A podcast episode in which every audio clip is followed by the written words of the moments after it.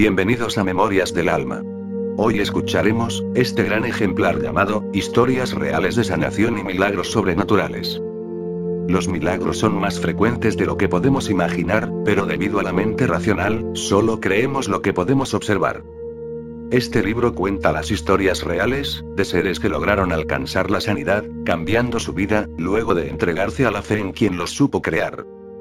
Comparte este gran audiolibro a quien lo pueda necesitar, ya que la salud es el estado natural en el que todos debemos estar, y al comprender las grandes enseñanzas aquí compartidas, la sanación también nos podrá alcanzar. Que la paz sea con vosotros. Comencemos. Sanidad sobrenatural. Por Sirot Linda Joseph. Introducción. La palabra de Dios está repleta de sanidades milagrosas y manifestaciones sobrenaturales que sucedieron en las vidas de quienes creyeron y clamaron al nombre del Señor. Antes de su ascensión, Jesús dejó a los discípulos una de las comisiones más poderosas con respecto a lo milagroso, una comisión de mayores obras. De cierto, de cierto os digo, el que en mí cree, las obras que yo hago, él las hará también, y aún mayores hará, porque yo voy al Padre. Y todo lo que pidiereis al Padre en mi nombre, lo haré para que el Padre sea glorificado en el Hijo. Si algo pidierais en mi nombre, yo lo haré. Juan 14 2.12 14. No debería sorprendernos cuando sepamos que las sanidades poderosas, inexplicables por parte de los doctores, siguen manifestándose en las vidas de quienes se atreven a creer que, por medio de Jesús, todo es posible. En este libro leerá usted sobre muchos de esos encuentros milagrosos y cómo Dios está derramando su espíritu sobre su pueblo.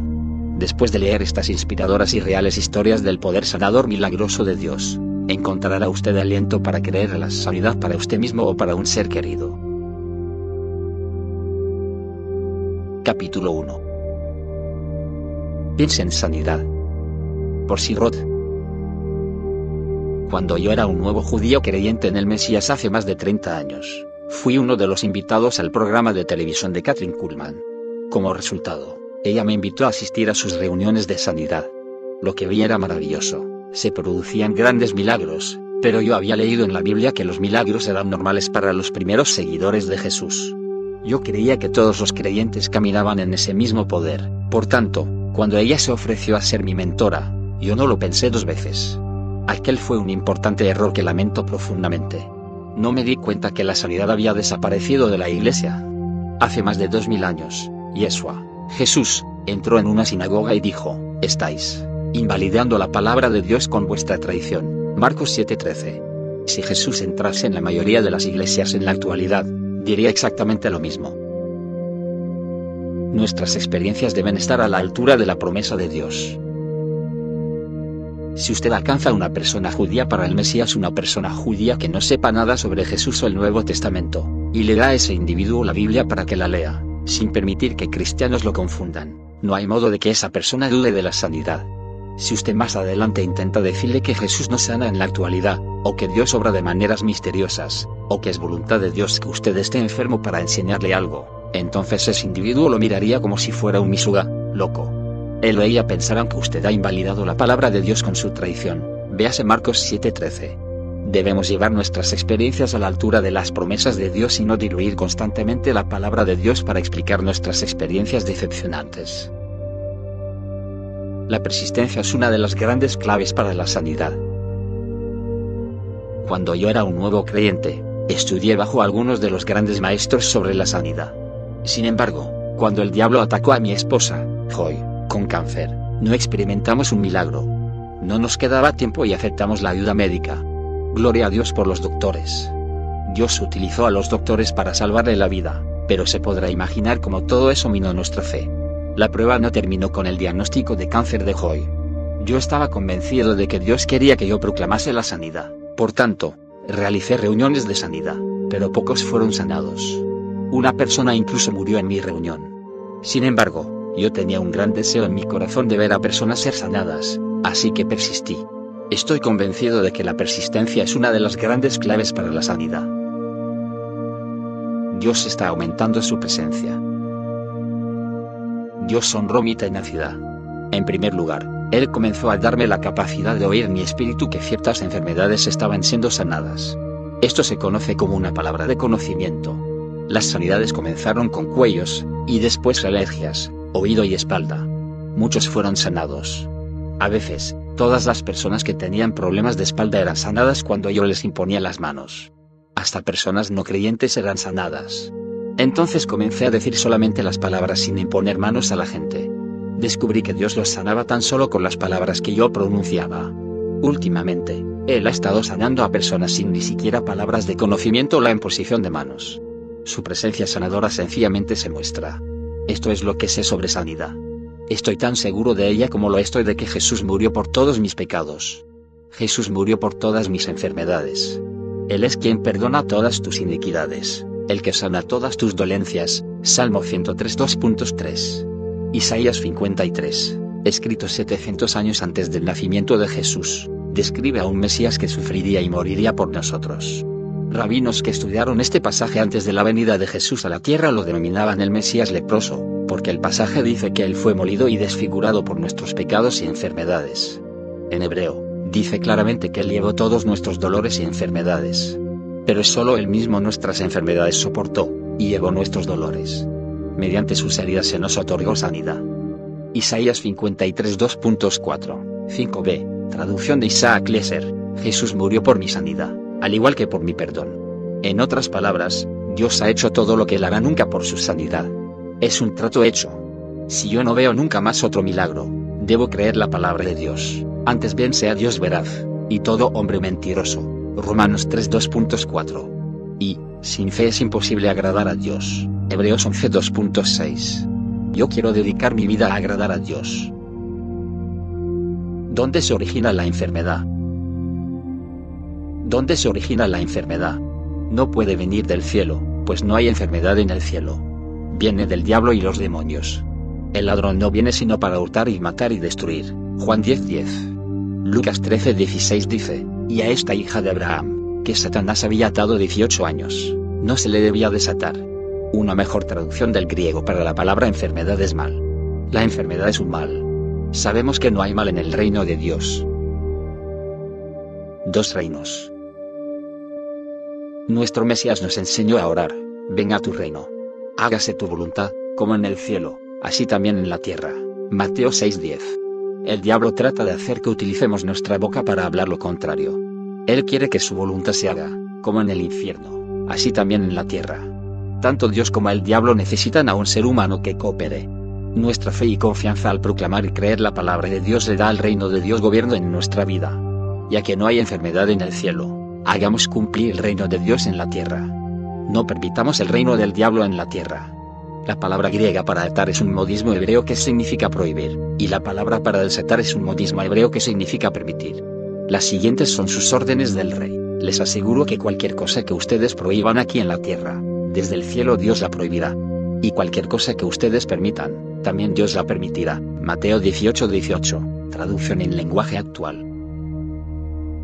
La falta de perdón es un importante obstáculo para la sanidad. La falta de perdón es un importante obstáculo para la sanidad. Propóngase perdonar a todas las personas que le hayan herido o decepcionado alguna vez. No es un sentimiento, sino un mandato. No está basado en que los demás lo merezcan. Y cuando estéis orando, perdona, si tenéis algo contra alguno, para que también vuestro Padre que está en los cielos os perdone a vosotros vuestras ofensas. Porque si vosotros no perdonáis, tampoco vuestro Padre que está en los cielos os perdonará vuestras ofensas. Marcos 11 2.25-26. Suelte a las personas por completo, libérelas de cualquier obligación hacia usted. Cuando juzga a esa persona, está usted apropiándose del papel de Dios. Usted no conoce todos los hechos, solo Dios conoce toda la verdad. Cuando usted libera a la persona de sus juicios, usted se libera. Perdonar no significa que usted necesariamente confíe en él o ella. La confianza se gana, pero el perdón es obligatorio. Guarde su corazón. Recuerde siempre, porque cuál es su pensamiento en su corazón, tal es él. Proverbios 23 2.7. Estoy convencido de que aquello con lo cual nos alimentamos es lo que sale de nuestro corazón. Guarde su corazón. Supervise lo que usted ve y escucha. Supervise lo que lee, lo que ve en televisión y en la internet. Practique Filipenses 4 2.8. Por lo demás, hermanos, todo lo que es verdadero, todo lo honesto, todo lo justo, todo lo puro, todo lo amable, todo lo que es de buen nombre, Si hay virtud alguna, si algo digno de alabanza, en esto pensad. Niéguese a pensar o a permitir que salga algo de su boca que no esté en consonancia con Filipenses 4.2.8. El diablo quiere que usted maldiga a Dios cuando no entienda una situación. Eso fue lo que la esposa de Job le instó a hacer. Véase Job 2.2.9. Su enemigo nunca es Dios, él es su mejor amigo y su única ayuda. Meditar significa musitar en voz alta. Dios enseñó a Josué sobre el secreto de llevar la palabra de él de la mente de Josué a su espíritu. Dios le dijo a Josué que meditase en su palabra, promesas, día y noche, véase Josué 1. La palabra hebrea para meditar significa musitar en voz alta. A mí me gusta pensar en meditar como la manera de Dios de medicar. En Éxodo 15:26 Dios se refiere a sí mismo como el Señor tu sanador. La frase hebrea tu sanador es una sola palabra, significa literalmente tu doctor. Dios dice, porque cuál es su pensamiento en su corazón, tal es él. Proverbios 23 2.7. Meditar en la palabra de Dios no le sana.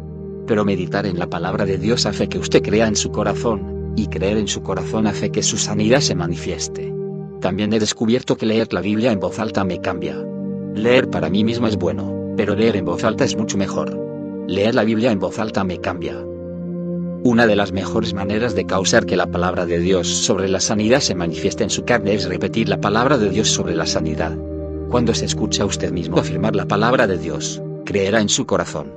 Cuando hable y crea, sucederá. Milagros y sanidades son dos cosas diferentes. Los evangelistas de sanidad más prominentes de nuestra época tienen muchos milagros. Yo he visto a personas levantarse de sillas de ruedas totalmente sanadas en sus reuniones. Pero, ¿y las cientos de otras personas en sillas de ruedas que regresaron a su casa del mismo modo en que llegaron? ¿Por qué ellas no fueron sanadas? Muchas veces, buscamos un milagro y nos perdemos la sanidad. Plantamos la verdad sobre la sanidad de la palabra de Dios, semilla, y creemos que somos sanados. Véase Marcos 11:24. Cuando no recibimos instantáneamente nuestro milagro, quedamos confundidos. Esto entonces nos sitúa en incredulidad. En cambio, reconozca que un milagro es una sanidad instantánea y una sanidad es un milagro gradual. En el momento en que usted oró por sanidad, la unción, poder, de Dios entró en su cuerpo. Véase Mateo 8.2.8. Entró en su cuerpo sintiera usted algo o no, entró en su cuerpo ya sea que los síntomas permaneciesen o se fuesen. En el momento en que la unción entra en su cuerpo, lo que a Dios respecta el milagro tiene lugar pero debe expresarse fe para que su sanidad se manifieste en su cuerpo. Dios ha hecho su parte, ahora le corresponde a usted. Lo que Dios hará por uno, Él lo hará por todos.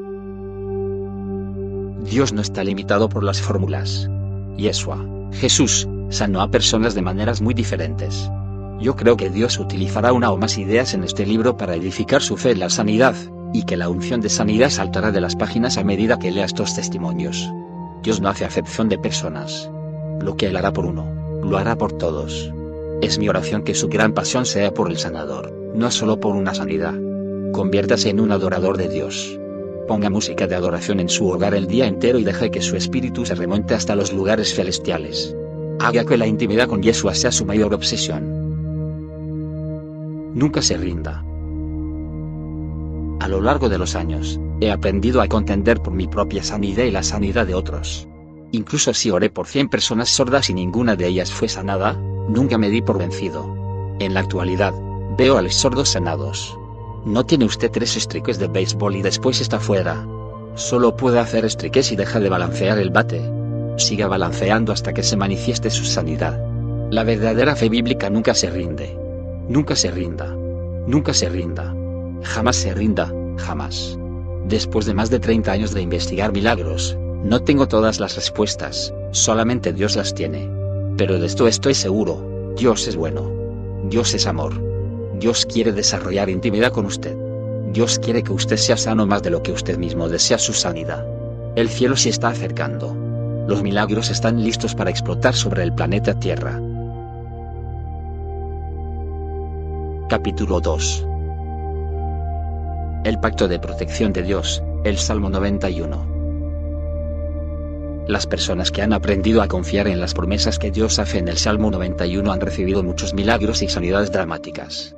Peggy y Cerrut ha aprendido que si usted realmente pone su confianza en las promesas de Dios, Él le guardará completamente. Peggy Joyce Ruth es alegre, cariñosa y maternal, pero no siempre fue una persona tan feliz y pacífica. Durante ocho largos años sufrió, atormentada por temores y depresión hasta que Dios le mostró cómo encontrar seguridad en el Salmo 91. Ella dice, creo que Dios me dio esta respuesta porque yo necesitaba decirles a otros cómo ser protegidos de todas las cosas horribles que vienen sobre la tierra. Aquí está la historia de Peggy Joyce con sus propias palabras. Un vivido sueño cambió mi vida. Yo solía ser una persona temerosa, con miedo a todo lo malo que posiblemente pudiera suceder. Había llegado a un punto en el que el temor literalmente controlaba mi vida. Un día, mis temores eran tan grandes que no sabía cómo podría seguir adelante. Me tumbé en mi cama y le pregunté a Dios, apóstrofe signo de interrogación abierta y alguna manera de ser protegidos de todo este peligro, o simplemente tenemos que aceptar lo que venga. Aunque mi corazón planteó esa pregunta, yo en realidad no esperaba una respuesta. Solo estaba emocionalmente agotada. Me quedé dormida y entonces tuve un vívido sueño. En mi sueño, yo estaba sola en un campo abierto preguntándole a Dios, apóstrofe signo de interrogación abierta y alguna manera de ser protegidos de todos los males que vienen sobre la tierra, o simplemente tenemos que aceptar lo que venga. Después de unos momentos, oí decir a una potente y autoritativa voz, me invocará, y le yo responderé, con él estaré yo en la angustia. En mi sueño, me sentí tan emocionada que comencé a saltar de alegría. Lo siguiente que supe es que muchas, muchas otras personas habían aparecido y todas ellas celebraban y se reían y se regocijaban conmigo por esa respuesta a la pregunta que yo había hecho. Me sentí llena de gozo por esas palabras, y mucho después de despertarme seguí meditando en lo que significaban. Me invocará, y le yo responderé, con él estaré yo en la angustia. Al día siguiente oí a alguien mencionar el Salmo 91 y sentí un fuerte impulso de buscarlo. Mi corazón dio un brinco cuando leí en el versículo 15 las mismas palabras que yo había oído en mi sueño. Me invocará, y le yo responderé, con él estaré yo en la angustia. Entonces entendí que mi sueño había sido enviado por Dios. Sabía que el Salmo 91 era exactamente las respuestas para lo que yo había estado buscando. Parecía demasiado bueno para ser verdad. Pasé los seis meses siguientes estudiando intensivamente el Salmo 91, y descubrí que hace algunas promesas sorprendentes. Ofrece un pacto de protección de todo tipo de daño que pueda suceder a una persona, enfermedades, accidentes, guerra, desastres naturales, no hay nada que no esté cubierto. Si yo podía creer las palabras del Salmo 91, no había nada sobre la tierra que pudiera hacer daño a mi familia ni a mí. Parecía casi demasiado bueno para ser verdad. Mi mente racional lo rechazaba.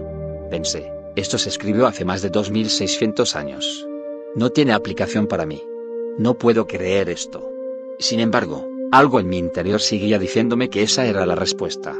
Entonces, un día Dios me dio al pasaje en Romanos 3.2.34 que dice, apóstrofe signo de interrogación abierta pues qué, si algunos de ellos han sido incrédulos, su incredulidad habrá hecho nula la fidelidad de Dios. De ninguna manera, antes bien sea Dios veraz, y todo hombre mentiroso. Eso zanjó la cuestión.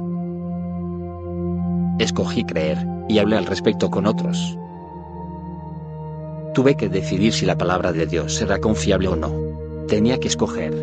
Escogí creer, pero fue una creencia en la que tuve que trabajar mediante el estudio detallado de la Biblia y la meditación en las palabras. No se produjo con facilidad. Entonces comencé a hablar al respecto con mis amigos y familiares. Cuanto más hablaba sobre ello, más lo entendía y lo creía. Es cierto que la fe viene por el oír, aunque esté oyendo su propia voz hablar la palabra de Dios. A medida que hablaba con otros al respecto, descubría muchos que realmente lo ponían en práctica en sus vidas. Una de esas personas era mi hermano, el Dr. James Crow, que más adelante confió en el Salmo 91 para salvar la vida de su hija. Mi sobrina es sanada de daño cerebral traumático. Una mañana, la hija de 11 años de mi hermano, Julie, se cayó de un caballo. Cuando cayó, el caballo le golpeó en la cabeza, rompiéndole el cráneo como si fuera una cáscara de huevo. Era grave. Inmediatamente la enviaron desde nuestro hospital local a un hospital más grande, y cuando llegamos ahí tenía la cara tan hinchada que ni siquiera podíamos reconocerla. Todas sus constantes vitales se habían perdido, y los doctores no pudieron reanimarla en un principio. Nos dijeron que sus heridas eran tan graves que podría morir en cualquier momento y que posiblemente no sobreviviría esa noche. No aceptaré su pronóstico. Mi hermano puso toda su confianza en el Salmo 91. Les dijo a los doctores, no aceptaré su pronóstico. Tenemos un pacto de protección con Dios. Yo creo que Dios la sanará. Creo que el personal médico pensó que éramos unos fanáticos religiosos. Sin embargo, todos estuvimos de acuerdo como familia, orando el Salmo 91 por Julie. Lo repetimos una y otra vez mientras estábamos sentados en la sala de espera y, milagrosamente, sus constantes vitales regresaron, pero ella seguía estando inconsciente. Su médico no pareció impresionarse porque sus constantes vitales hubieran mejorado. Dijo, aunque sobreviva hasta mañana, tendrá daños cerebrales y sufrirá una grave pérdida de oído y de vista debido a la localización de las heridas. Él intentó presentarnos los hechos y explicarnos que su nervio óptico había sido dañado, que los huesos en sus oídos estaban destrozados, y que su cerebro tenía un grave trauma. Era verdad que ella había sufrido heridas gravísimas. Sin embargo, mi hermano puso su confianza en el Salmo 91, y se negó a soltar su pacto de protección. Todos seguimos confesando ese salmo sobre Julie y repetidamente decíamos al personal médico, tenemos un pacto y ella se pondrá bien. Para no alargar la historia, nueve días después ella salió de ese hospital sin pérdida de oído, sin pérdida de vista y sin daño cerebral, totalmente sanada. Aquí está la niña milagro. Durante su recuperación, enfermeras y médicos entraban en su habitación diciendo, aquí está la niña milagro. Yo sé que mi sobrina no estaría normal actualmente, y probablemente no estaría viva, si mi hermano no se hubiera mantenido firme en su pacto con Dios. En la actualidad ella es asistente dental de uno de los principales dentistas en San Antonio, Texas. Salmo 91, el pacto de protección de Dios. El que habita al abrigo del Altísimo morará bajo la sombra del Omnipotente. Diré a Jehová, esperanza mía, y castillo mío, mi Dios, en quien confaré. Él te librará del lazo del cazador, de la peste destructora con sus plumas te cubrirá, y debajo de sus alas estarás seguro, escudo y adarga es su verdad. No temerás el terror nocturno, ni saeta que huele de día, ni pestilencia que anda en la oscuridad, ni mortandad que en medio del día destruya. Caerán a tu lado mil, y diez mil a tu diestra, mas a ti no llegará. Ciertamente con tus ojos mirarás y verás la recompensa de los impíos. Porque has puesto a Jehová, que es mi esperanza, al Altísimo por tu habitación, no te sobrevendrá mal, ni plaga tocará tu morada, pues a sus ángeles mandará acerca de ti, que te guarden en todos tus caminos. En las manos te llevarán, para que tu pie no tropiece en piedra.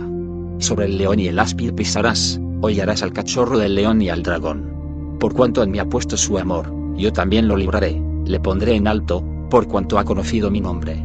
Me invocará, y yo le responderé, con él estaré yo en la angustia, lo libraré y le glorificaré.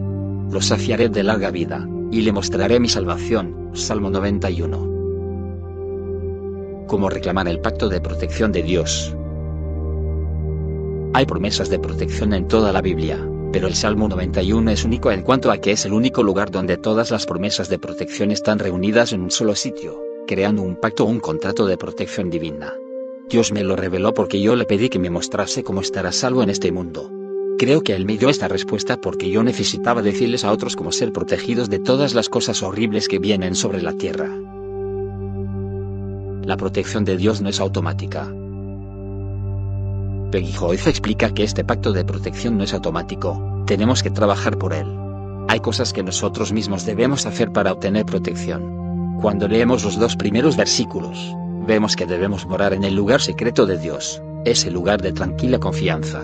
Además, debemos decir continuamente del Señor, esperanza mía, y castillo mío, mi Dios, en quien confiaré. Salmo 91 2.2 Debemos hacer esas dos cosas para tener todas las protecciones del pacto. Se nos dice en el Salmo 91 2.4 que podemos buscar refugio bajo la sombra de las alas de Dios. El Señor me dio una imagen muy clara de lo que significa buscar refugio bajo sus alas. Nosotros vivimos en el campo, y una primavera nuestra vieja gallina empolló una nidada de pollitos. Una tarde, cuando los pollitos estaban por todos lados, de repente vi por encima la sombra de un halcón. Entonces observé algo que me enseñó una lección que nunca olvidaré. Aquella gallina no corrió hasta aquellos pollitos y saltó encima de ellos para intentar cubrirlos con sus alas. Entonces observé algo que me enseñó una lección que nunca olvidaré. En cambio, ella se agachó, extendió sus alas y comenzó a cloquear, y aquellos pollitos, desde todas las direcciones corrieron hacia ella para situarse bajo aquellas alas extendidas. Entonces, ella cerró bien sus alas metiendo debajo a cada uno de aquellos pollitos. Para llegar hasta aquellos polluelos, el halcón tendría que pasar por encima de su madre. Del mismo modo, debajo de las alas de él es donde podemos buscar refugio. pero tenemos que correr hasta Él. Él no corre de acá para allá intentando cubrirnos. Él ha puesto a nuestra disposición la protección. Y cuando nosotros corremos a Él en fe, el enemigo tendrá que pasar por encima de Dios para llegar a nosotros. Es importante que entendamos eso. Una madre salva la vida de su hijo. Joyce ha enseñado a muchos acerca de nuestro pacto de protección.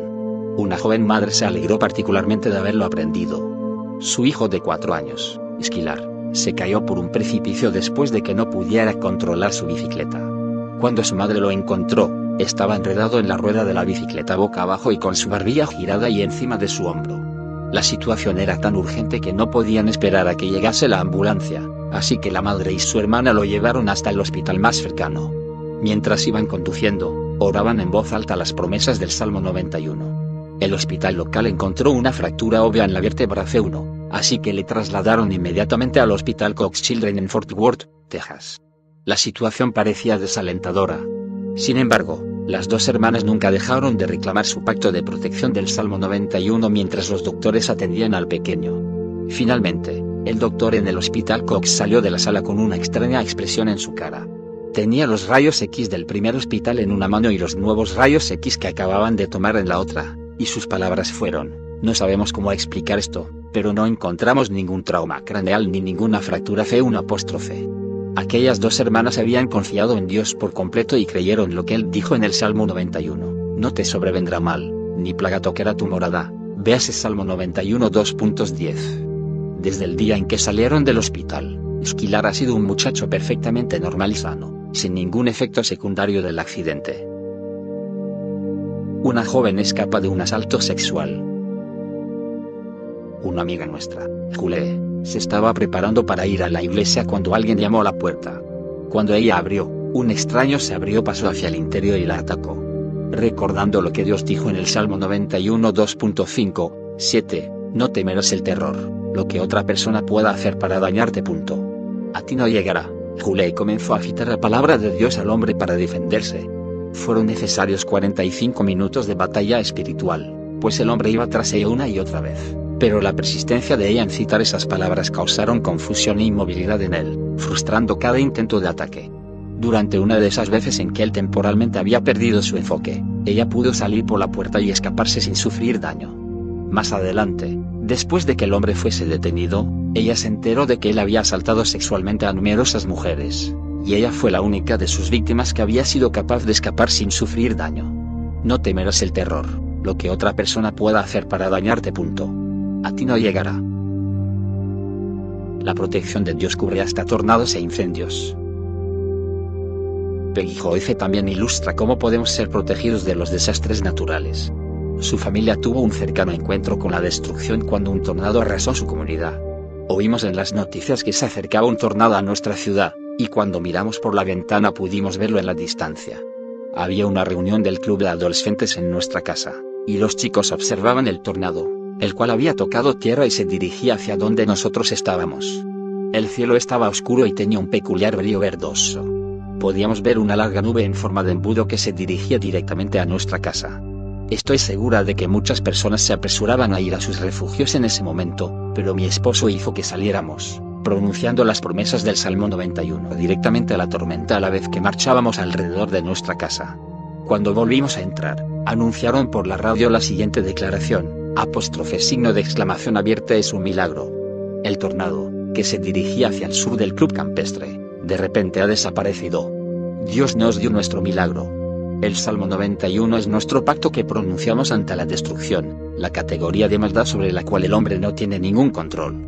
En otra ocasión el Señor salvó nuestra propiedad del fuego después de confiar en la promesa de este Salmo 91. Mi esposo y nuestro hijo, Bill, Estaban quemando rastrojos en el pasto trasero de nuestro rancho cuando un viejo tanque de gasolina explotó. El fuego se apresuró por el campo hacia otras casas. Ellos lucharon contra el fuego, pero estaba desesperadamente fuera de control.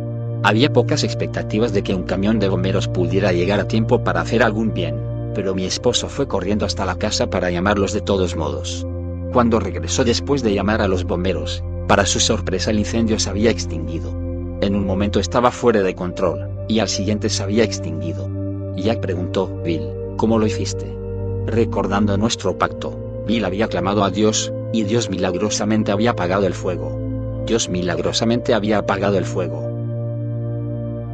El plan de protección de Dios cubre todo tipo de mal. En el Salmo 91 Dios enumera todas las cosas de las cuales estamos protegidos, y podemos ver fácilmente que cubre todos los males de la humanidad. Incluye todos los males que vienen mediante otra persona, como robo, asesinato, terrorismo o violación. También incluye epidemias y enfermedades mortales, y todos los desastres naturales como tornados, inundaciones, huracanes y otras cosas sobre las que el hombre no tiene control. El versículo 7 dice claramente, caerán a tu lado mil, y diez mil a tu diestra, mas a ti no llegará. Salmo 91 2.7. Él hasta tiene ángeles que están a nuestro lado para ayudarnos. Este es el pacto de protección de Dios. Lo que usted puede hacer. Peggy Joyce hace hincapié en que todos los contratos tienen dos partes, así que debemos poner atención en hacer nuestra parte. Lo siguiente es lo que ella enseña a las personas a hacer. 1. El versículo 1 revela parte de nuestra responsabilidad. Hemos de habitar al abrigo del Altísimo y morar bajo la sombra del Omnipotente. Hemos de ser como esos pollitos y aprender a vivir bajo las alas de nuestro Señor. Debemos desarraigar nuestras dudas y decidir creer que esas no son solo palabras para obtener consuelo emocional, sino verdaderas promesas para cambiar las cosas. Puede examinarse a usted mismo y pedir a Dios que le ayude a aceptar esto como la verdad. 2. Continuamente debemos decirnos a nosotros mismos y a otros esta promesa de protección como dice en el Salmo 91 2.2. Diré a Jehová, esperanza mía, y castillo mío. 3. Debemos buscar la protección de Dios. Podemos hacer esto meditando en cada versículo y pensando en lo que significa. Por ejemplo, al meditar en el versículo 2, comience a decir desde su corazón, Él es el Señor, aquel a quien correré en primer lugar. Señor, Tú eres mi Dios en quien confío. Sé que quieres ser la fuente de toda mi protección, por tanto, me negaré a mirar otras formas un plan B. 4. Además de meditar en el Salmo 91, léalo en voz alta. Ponga en él su nombre o el de otra persona. De gracias a Dios por ello. Dele gracias porque Él le amó lo bastante para hacer posible esta protección. Confía en que Él le ayudará. 5. Finalmente, si hay algún punto de obediencia que Él espere de usted, pídale que se lo muestre. El Salmo promete que si cumplimos con las condiciones, Dios nos satisfará con una larga vida. Peggy Joyce dice, cuando lee este Salmo, dígale a Dios que quiere conocerlo a Él íntimamente, y que reconoce a Jesús como la única provisión para su vida que importa. Le prometo que si lo lee una y otra vez, y si lo cree y lo dice en voz alta, entonces el temor huirá de usted y comenzará a haber una protección real. Ella resume, es increíble pensar que podamos tener una relación íntima con el Creador y que Él nos dé un propósito y un destino. Él proporciona protección angelical y nos da autoridad sobre el enemigo. Hay un poder más grande en la palabra de Dios que en cualquier temor, circunstancia o situación en su vida. Hace 35 años, mi vida cambió de la desesperación a la victoria, no debido a algo especial en mí, sino debido al poder que hay en la palabra de Dios. Usted también puede hacerlo. Vaya en busca del oro. Es su momento. Hace 35 años, mi vida cambió de la desesperación a la victoria. En sus clases, Peggy Joyce ha enseñado a cientos de personas sobre vivir en el manto de protección de Dios. Su esposo es el pastor principal de la iglesia Living Word en Brownwood, Texas. Para adultos y jóvenes, ella ha escrito instructivos libros que profundizan más en el Salmo 91. Está a punto de publicar un nuevo libro para personas que están en el ejército. Vea la sección de recursos al final del libro para más información. Capítulo 3 Cómo romper patrones familiares destructivos. Dios liberó a Larry de una vida de adicción a las drogas y un temperamento violento, y le enseñó cómo romper maldiciones generacionales que mantienen atadas a las personas. En la actualidad, él y su esposa, Tiff, pastorean un dinámico ministerio con un alcance mundial mediante la televisión. Si ciertas enfermedades como el cáncer, la diabetes o las enfermedades mentales están en su familia, el mensaje de Larry puede que sea para usted. Larry ha descubierto que cuando los mismos problemas se presentan en varias generaciones de una familia, con frecuencia hay en funcionamiento un poder sobrenatural que la Biblia denomina una maldición generacional. Larry ha visto a cientos de personas ser liberadas de problemas que habían atormentado a sus familias durante generaciones. Larry explica, casi cualquier cosa que cause daño o desgracia puede ser una maldición. A veces, Los mismos problemas pasan de una generación a otra, afectando hasta a los nietos y bisnietos. La clave es buscar el mismo problema que se repite en varias generaciones de una familia. Esa tendencia familiar normalmente indica una maldición generacional. Cuando el mismo problema se repite en varias generaciones de una familia, puede que sea lo que la Biblia denomina una maldición generacional. La buena noticia es que cuando entramos en un pacto con el Mesías, tenemos reconciliación con Dios y el poder de romper esas maldiciones no solo en nosotros mismos sino también en nuestros hijos. Esta es una verdad maravillosa que hemos de conocer y entender. Larry ha visto funcionar los mismos principios una y otra vez para liberar a las personas, primeramente en su propia vida y después entre las miles de personas a las que ha ministrado. Su propia historia es una increíble prueba de esta enseñanza. Generaciones de enojo, violencia y adicción. Nacido en el barrio céntrico pobre de St. Louis, Missouri, Larry Uche experimentó alboroto y dolor desde temprana edad. Larry dice, generaciones de enojo, violencia y adicción me habían atrapado en sus círculos viciosos. Muchas generaciones de mi propia familia estaban plagadas de enojo y la consecuencia para mí fue una niñez llena de violencia. Cuando tenía nueve años de edad, me di cuenta que mostrar que me importaba era ser una víctima. Prometí no volver a llorar nunca y ser tan duro que nadie pudiera hacerme daño. En los años siguientes, llegué a tener toda la viveza callejera que pude. Mi intención era ser, y lo era, peligroso para cualquiera que intentase molestarme probablemente me habría quedado en ese camino, pero resultó que era bueno en el fútbol y eso cambió mi vida. Me dieron una beca futbolística para ir a la universidad, así que dejé atrás mi viejo barrio y mi vieja vida. Cuando tenía nueve años de edad, me di cuenta de que mostrar que me importaba era ser una víctima. En la universidad yo era conocido en todo el campus como un buen deportista. La vida dura que había dejado atrás me hizo ser temerario y agresivo en el fútbol, y era una estrella. Cuando uno es un jugador estrella, todo el mundo quiere ser tu amigo. Yo debería haberme sentido exitoso, pero en cambio, solo me sentía vacío y confuso. Como muchos jóvenes, descubrí que no sabía dónde encajaba yo, o cómo darle sentido a mi vida. Comencé a experimentar con las drogas, y llegué a enredarme de verdad en la cultura de las drogas en el campus. No pasó mucho tiempo antes de que consumir drogas comenzase a apoderarse de mi vida. Un estilo de vida de drogadicción Larry se convirtió en un consumidor de drogas tan frecuente que comenzó a venderlas para poder financiar su hábito. Una vez que comenzó a vender drogas, enseguida avanzó por la cadena de traficantes de drogas hasta llegar a lo más alto. Él continúa, en aquella época, el nivel más alto del mercado de cocaína estaba en Medellín, Colombia, así que me trasladé ahí y comencé a vencer drogas de uno de los carteles. Contrataba a personas, los llamábamos mulas, que introducían las drogas en los Estados Unidos para venderlas a traficantes a menor escala. Hizo una tremenda cantidad de dinero con el tráfico de drogas. Mi estilo de vida en Colombia era lujoso. Vivía en una villa que cuidaban unos sirvientes nativos.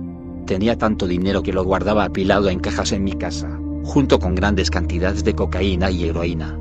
Cuando salía, normalmente llevaba miles de dólares conmigo solo como dinero para cambio. No había nada que yo no pudiera comprar una sobredosis de droga casi fatal. Rodeado de drogas, la adicción de Larry comenzó a ir en una espiral sin control. Larry dice, me encontraba a mí mismo consumiendo de 10 a 12 veces al día.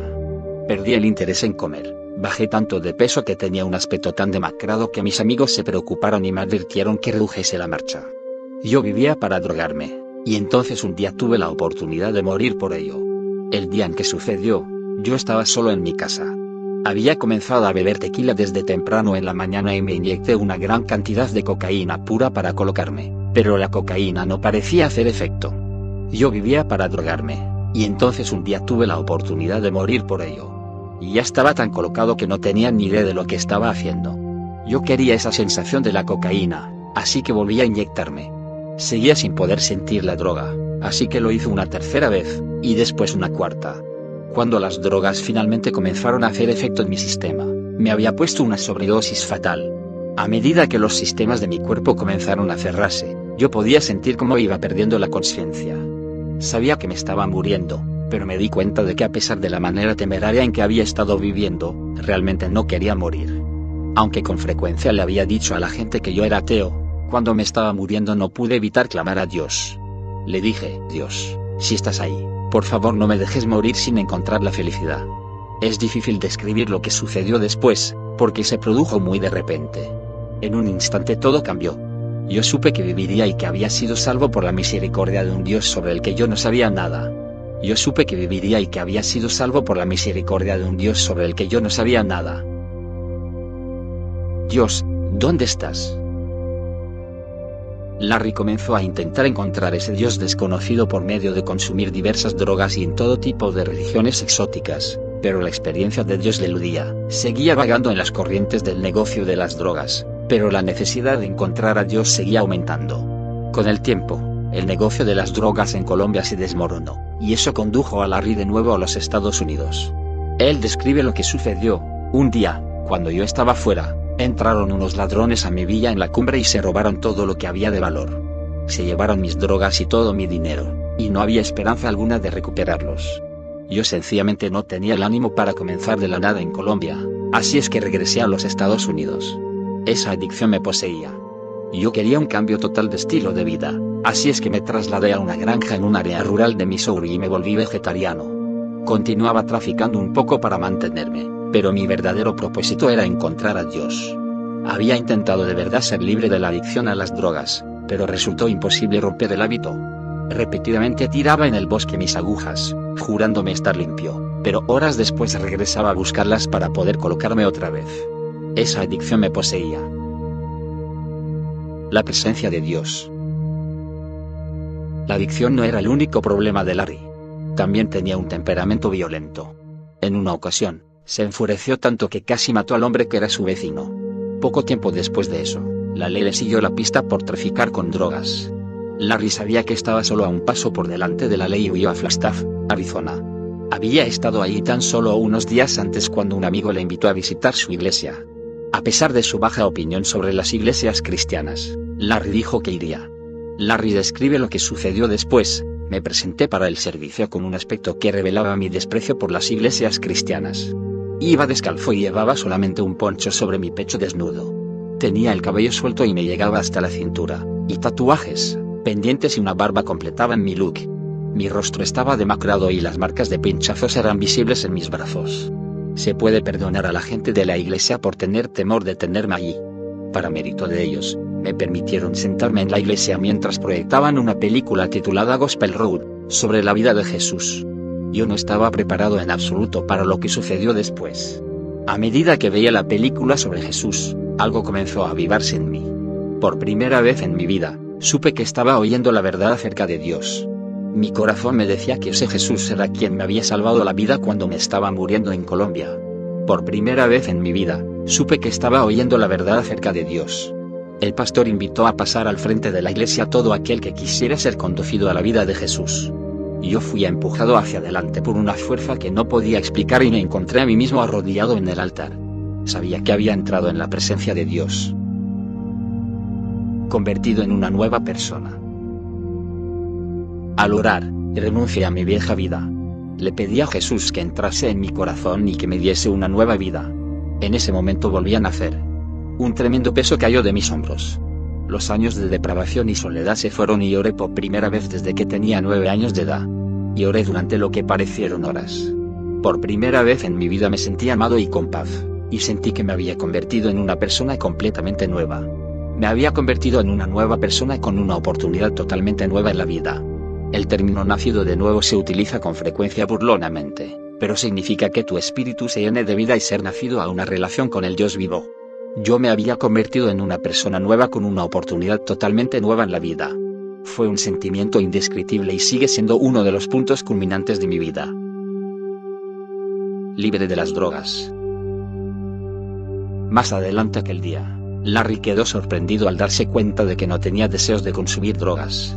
Él dice, estaba verdaderamente colocado con el Mesías, y me sentía totalmente vivo. Esperé y esperé a que regresaran los deseos de consumir drogas, pero nunca regresaron. Yo había sido liberado completa y totalmente. Aquello sucedió hace 28 años. Los drogadictos pasan por un tratamiento para limpiarse y se les enseña a pensar en sí mismos como adictos en recuperación. Yo no soy un adicto en recuperación. Soy un exadicto. Nunca recaeré. Por el poder de Dios, me convertí en una persona nueva, completamente libre de las drogas. Después de esa dramática experiencia, Larry entregó su vida al servicio del Señor, se capacitó y se convirtió en pastor, y tuvo una tremenda compasión por los perdidos. Su iglesia creció rápidamente y llegó a ser un líder en la comunidad cristiana, con invitaciones para hablar que llegaban de iglesias en todo el mundo. Aún enojado. Sin embargo, aunque su iglesia y su reputación crecían, Larry comenzó a considerar dejar el ministerio. Él dice, aunque Dios me había liberado totalmente de la adicción a las drogas, seguía teniendo que contender con los incontrolables arrebatos de ira que habían perseguido mi vida. Esos arrebatos surgían inesperadamente, y cuando eso sucedía, a veces no podía controlarme. Hubo veces en que golpeé a mi esposa.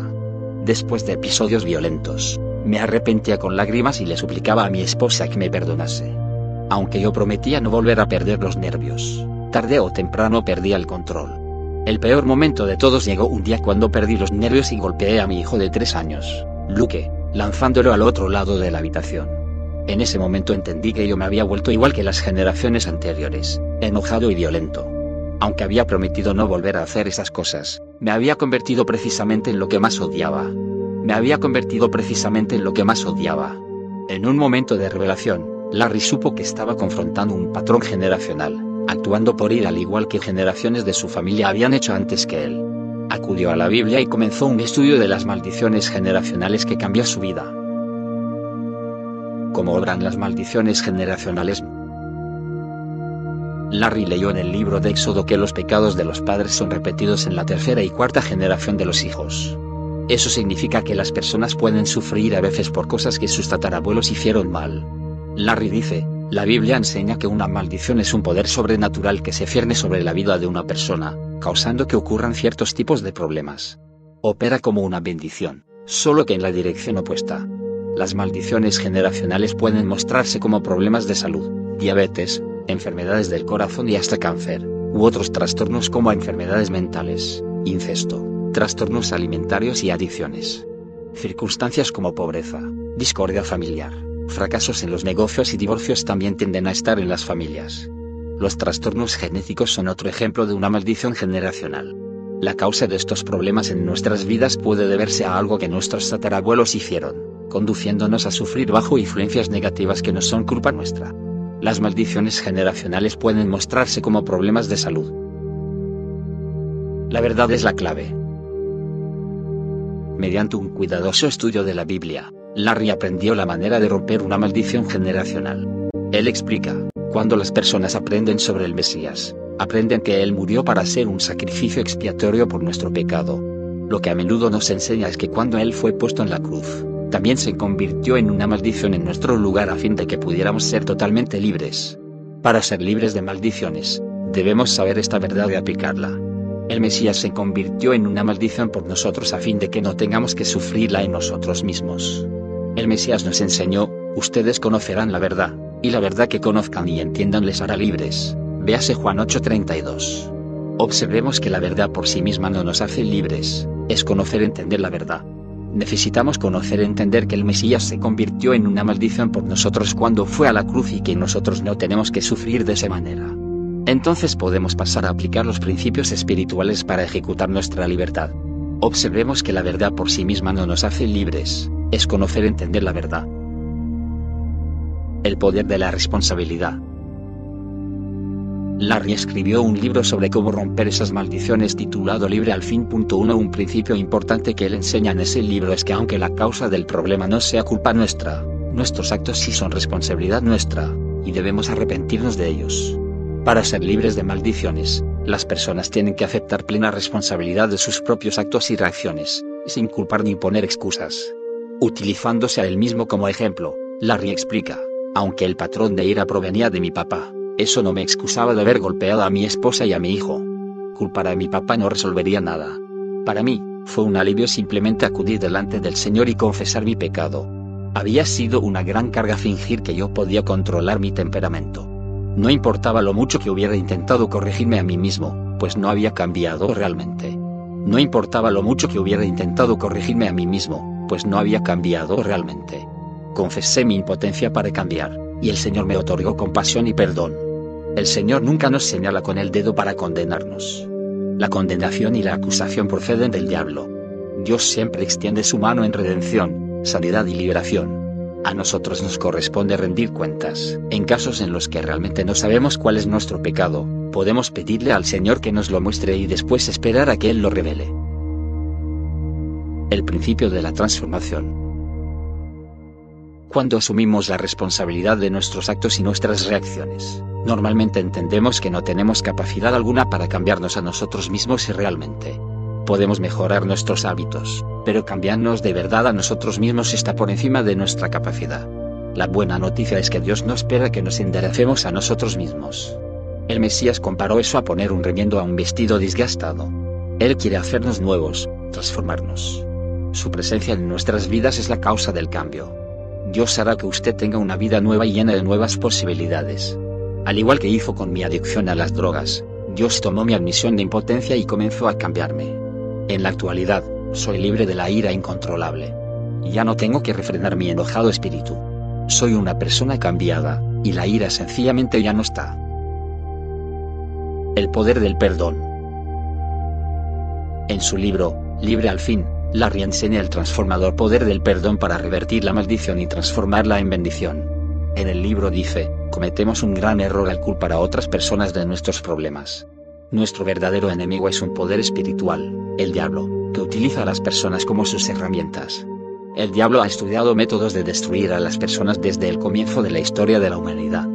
Deberíamos ser rápidos para perdonar a las personas que hayan sido utilizadas por el diablo para hacernos daño y dirigir nuestro enojo hacia el diablo mismo. El perdón es una potente fuerza espiritual. Cuando no perdonamos, la amargura echa a perder y arruina nuestra propia vida y ata el problema a nosotros, de modo que la ofensa continúa dañándonos. Cuando perdonamos a las personas que nos han ofendido, liberamos una potente ola de sanidad de Dios en nuestras vidas y comenzamos el camino de nuestra propia recuperación. El perdón es una potente fuerza espiritual. El Mesías enseñó que el perdón es una de las condiciones previas más importantes para la oración contestada. Él nos enseñó a amar a nuestros enemigos y orar por nuestros adversarios. Luchar con armas espirituales. Somos libres de todas las maldiciones cuando entramos en un pacto con el Mesías. Él llevó todas nuestras maldiciones sobre sí mismo cuando fue a la cruz. El Mesías enseñó a sus seguidores, la verdad que ustedes conozcan y entiendan les hará libres. Es importante luchar contra problemas espirituales con armas espirituales. No hay sustituto para estudiar y aprender cuáles son esas armas. Los beneficios llegarán no solo a usted, sino también a su cónyuge, a sus hijos y a sus familiares. Cuando rompa la maldición generacional, comience a reclamar su libertad.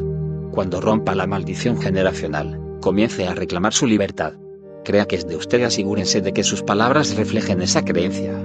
Permanezca en obediencia a Dios y no permita que nada evite que vivan amor con otros creyentes mediante el poder que obra en nosotros podemos romper la atadura que las maldiciones generacionales tienen en nuestras vidas, nuestras familias y nuestras comunidades. La vida de Larry en la actualidad. En la actualidad, Larry y su esposa, Tiff, pastorean una vibrante y creciente iglesia en Dallas, Texas, llamada New Beginnings. Sus hijos son jóvenes dinámicos de Dios, activos en el ministerio y libres de las maldiciones que habían acosado a su familia durante generaciones. Larry y Tiff también tienen un programa de televisión internacional titulado New Beginnings. Millones de personas en todo el mundo han oído su mensaje. Él es el autor de un libro para romper maldiciones generacionales titulado Libre al fin, que ha ayudado a miles de personas a cambiar sus vidas y obtener la libertad que el Mesías nos dio. La siguiente oración para usted fue tomada de Libre al fin. Oración de Larry para romper la maldición en usted. Padre Dios, vengo delante de ti en el nombre y el poder de tu Hijo, Jesús. Admito que soy pecador y te pido que perdones todos mis pecados. Sé que mi vida es un desastre, sé que tú no me señalas con el dedo para condenarme, sino que extiendes tu mano para ayudarme. Padre, al igual que entregaste la vida de tu Hijo por mí, así yo te entrego mi vida. Mesías, te pido que entres en mi corazón y me hagas una persona nueva. Cámbiame desde el interior y transfórmame en quien tú quieres que yo sea. En este momento rompo toda maldición familiar y toda maldición generacional en mi vida. Invoco la sangre del Mesías sobre mi mente, mi espíritu y mi cuerpo. Rompo todo yugo y toda atadura de mi pasado, y corto esos vínculos mediante el poder de la sangre del Mesías. Declaro mi libertad en este momento. Reclamo mi libertad en este momento. Declaro que todo lo que ha sido perdido me sea restaurado ahora. Lléname, Señor, con tu amor, tu paz, tu gozo y tu victoria. Abro mi corazón ahora a todo lo que tú quieras hacer en mi vida. Gracias por un nuevo comienzo. Gracias. En el nombre del Mesías. Amén.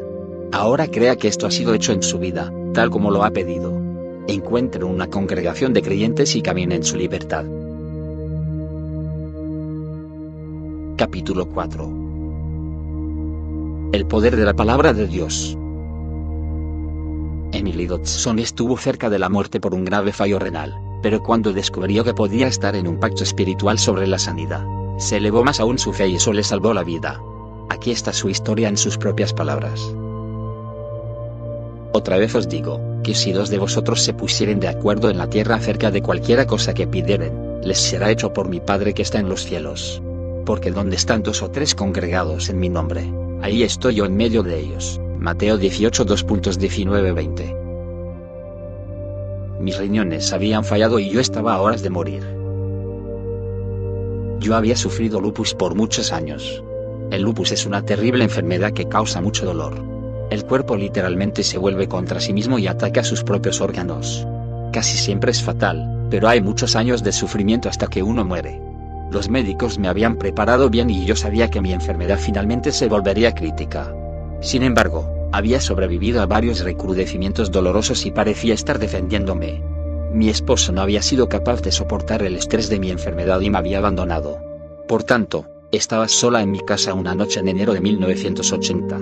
Aquella noche me subió la fiebre a 103 grados, tenía mucho dolor y no podía orinar. El médico había dicho que el lupus con frecuencia ataca los riñones, así que reconocí enseguida que eso podría estar ocurriendo. Para ayudarme me bebí dos vasos de agua cada dos horas durante aquella noche de insomnio, pero mis riñones seguían sin actuar. Se habían cerrado por completo. Cuando llegó la mañana, sabía que tenía graves problemas. Cuando llegó la mañana, sabía que tenía graves problemas.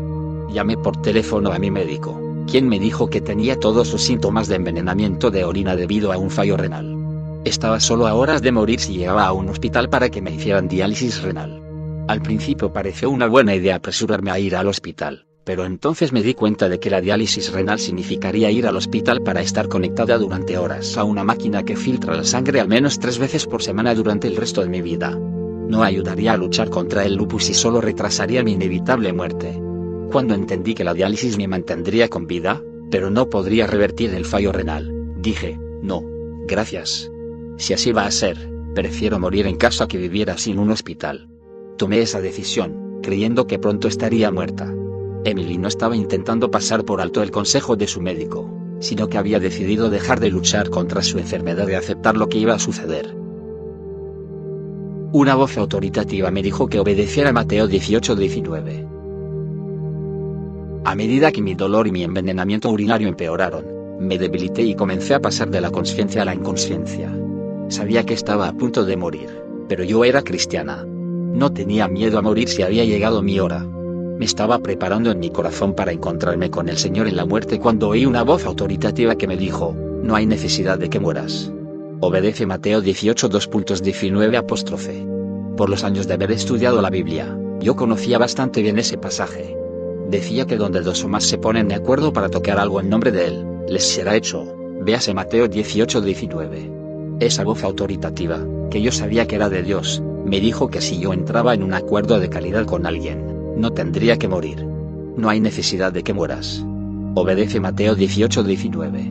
No tenía mucho tiempo antes de perder la conciencia por completo. Agarré el teléfono y llamé a una amiga de la iglesia. Se lo expliqué brevemente, y entonces dije, apóstrofe signo de interrogación abierta, ¿quieres ponerte de acuerdo conmigo en esto y puedes seguir orando? Creo que voy a desmayarme y a morir en cualquier momento. Ella estuvo de acuerdo y casi tan pronto como colgué el teléfono, llegué hasta una silla y fallecí. Sentí como si me estuviera deslizando de regreso por un largo túnel. Estuve inconsciente por mucho tiempo. Después, el sonido del teléfono me hizo regresar a la conciencia. Tuve una extraña sensación cuando me desperté, sentí como si me estuviera deslizando de regreso por un largo túnel. Cuando abrí los ojos, quedé anonadada. Me sentía estupendamente, y ya no tenía fiebre ni dolor. Entonces, sentí la urgencia de ir a orinar, y lo hice con normalidad. Me regocijé y estaba muy agradecida. Imagínese regocijarse porque puede ir al baño. Yo había puesto mi confianza totalmente en Dios, y él había restaurado milagrosamente mis riñones. Aún no estaba sana del lupus, pero mis riñones volvían a funcionar normalmente. Mi gratitud y amor por Dios eran tan abrumadores como el milagro mismo. Aunque Emilia experimentó un milagro que le salvó la vida, es importante subrayar la importancia de seguir el consejo médico cuando esté usted bajo el cuidado de un médico. Emilia aprende la verdad sobre la enfermedad.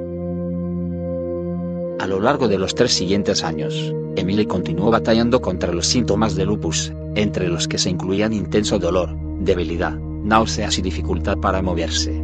Emily dice, en enero de 1983 yo estaba demasiado enferma para poder levantarme de la cama, pero no fui al hospital.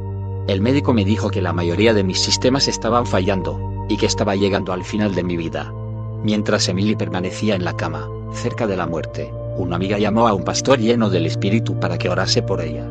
Emily dice, antes de que él orase, explicó que la enfermedad provenía del diablo, y que la obra de Jesús en la cruz había roto el poder del diablo.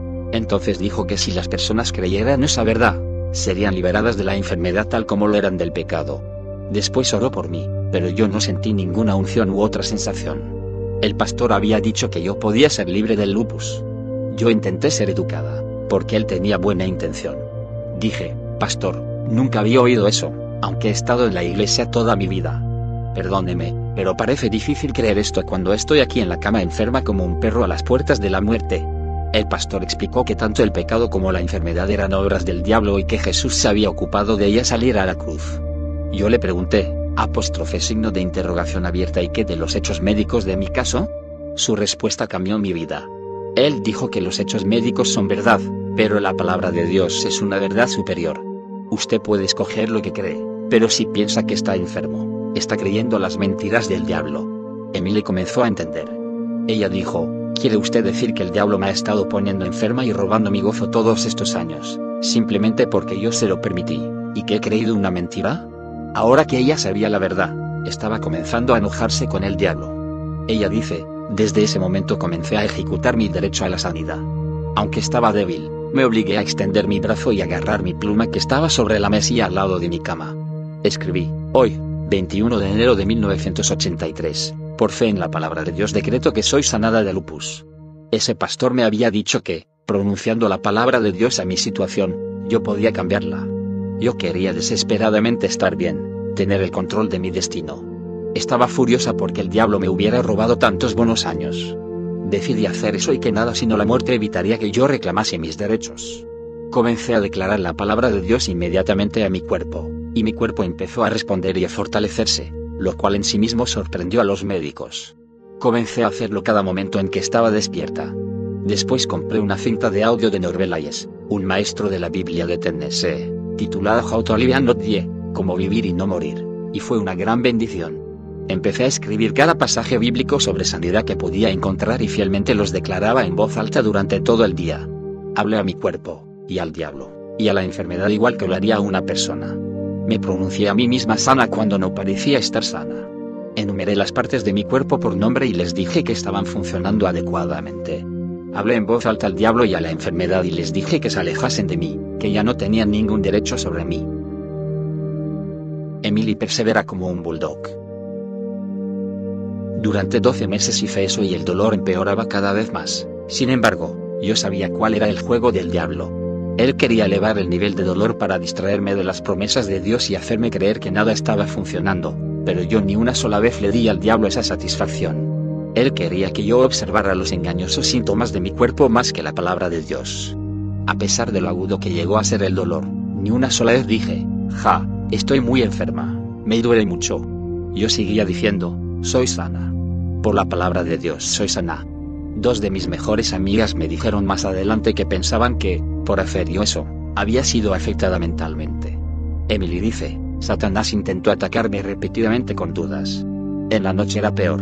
El diablo elevaba el dolor y atacaba mi mente, diciendo, no eres sana. No conoces a nadie que haya sido sanado de esta manera. Entendí que aquellas eran mentiras y que eran parte de su plan para engañarme. Por tanto, yo contraatacaba declarando la palabra de Dios. Sabía que si el diablo podía hacerme creer sus mentiras, mi sanidad no se manifestaría. Una cosa que he aprendido de verdad es que el dolor es un síntoma engañoso enviado por el diablo. Lo que es verdadero es la palabra de Dios. Uno de mis pasajes favoritos es el que dice, por las llagas de Jesús, fuisteis sanados. Ese pasaje en particular se repite tres veces en la Biblia, una vez en Isaías, una vez en Mateo 8:17 y otra en 1 Pedro 2:24. No es fácil, pero se puede hacer. En 12 meses fui totalmente sanada. Ningún síntoma de lupus estaba presente en mi cuerpo, y ninguna señal de la enfermedad era evidente en ninguno de los numerosos análisis médicos que me realizaron. Los médicos consideran que el lupus es fatal en un 100%, sin embargo, ahí estaba yo, aparentemente curada. Al principio ellos solo dijeron, ha pasado usted a una etapa de remisión. Sin embargo, después de seis años sin sufrir ningún síntoma, mi médico me hizo muchos análisis. Su diagnóstico fue que yo estaba verdaderamente sana. Esto sucedió hace 20 años. Desde que aprendí a hacer valer la palabra de Dios y a utilizar sus principios, he seguido mejorando en mi salud.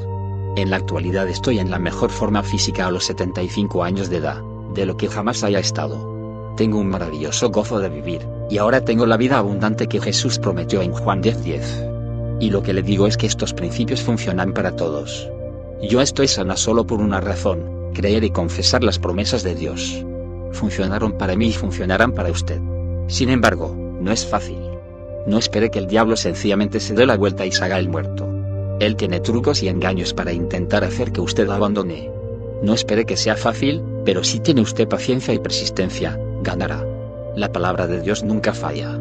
Después de ser sanada de lupus, Dios llamó a Emilia al ministerio, y comenzó a desarrollarse como maestra con una unción para la sanidad. Las personas eran sanadas cuando ella oraba por ellas, pero aún iba a tener otra experiencia de lucha por otra sanidad. Emily derrota una parálisis total. Emily describe lo que sucedió, un día me resbalé y me caí sobre una superficie de cemento, y me afecté gravemente la espalda. Los médicos me hicieron rayos X y una resonancia magnética, y me dijeron que la caída había aplastado varias vértebras y que me quedaría inválida para siempre. No había esperanza de poder operarme. Yo estaba paralizada, ni siquiera podía levantar mis manos ni podía darme la vuelta cuando estaba en la cama. Casi la única cosa que se movía en mí era mi boca. Mientras escuchaba toda la jerga médica, yo sabía que la verdad era que mi sanidad una vez más me la había robado el diablo. Estaba furiosa. Dije, diablo, Has cometido un grave error. Has paralizado mi cuerpo, pero olvidaste cerrarme la boca. Con mi confesión voy a expulsarte. Vas a lamentar haberme hecho esto porque Dios me dará una mayor unción para la sanidad de heridas de espalda cuando me ponga bien. Entonces expondré cómo tú atacas y engañas a la gente. Emily confesó pasajes bíblicos sobre sanidad noche y día, al igual que había hecho cuando luchó contra el lupus. Tres meses después, Emily, a quien habían dicho que sería una inválida para siempre, comenzó a caminar después a correr y a saltar de gozo en el Señor. Y tal como había prometido al diablo, obtuvo una tremenda unción para la sanidad de problemas de espalda. El Ministerio de Sanidad de Emily. Emily se ha convertido en una maestra muy reclamada con una poderosa unción para la sanidad, especialmente para los problemas de cadera, espalda y las enfermedades como el lupus y la esclerosis múltiple. En un ejemplo en Alton, Illinois, una niña de cuatro años fue llevada a Millie por su madre para que orase por ella. La niña tenía deformada la articulación de la cadera, y debido a eso sus piernas estaban muy curvadas y sus rodillas estaban metidas hacia adentro, caminaba con gran dolor y dificultad. Además, no podía correr ni jugar, ni tampoco podía dormir sin dolores. Emily oró por ella, y al instante Dios recreó la articulación de la cadera de la niña. Ahora esa niña es una bella adolescente de 17 años, y es una gimnasta y acróbata muy activa, está llena de vida y energía. En otra ocasión, una señora de 45 años de edad en Wilson, North Carolina, pidió a Emily que orase porque tenía deformada la articulación de su cadera izquierda. Emily puso su mano en la cadera de la mujer, y antes de ni siquiera poder orar, sintió un movimiento bajo su mano. Los huesos de la cadera se estaban realineando y creciendo debajo de su mano. Orar por sanidades milagrosas como esa se ha convertido en una experiencia normal para Emily. Ella ha escrito un libro acerca de sus experiencias y viaja mucho para enseñar y orar por los enfermos. El dolor, el poder, la paciencia y el engaño. Emily enseña que hay dos fuentes de sanidad. Una es por la oración de fe de otra persona y la otra es por hacer valer sus propios derechos a estar sano como miembro de la familia de Dios. Ella cree que el segundo tipo de sanidad es más duradero porque no es probable que alguien pierda algo por lo que ha aprendido a luchar y a obtener en un principio. Una cosa que ella quiere que la gente sepa es que no hay motivo para estar enfermo, ser adicto o estar discapacitado.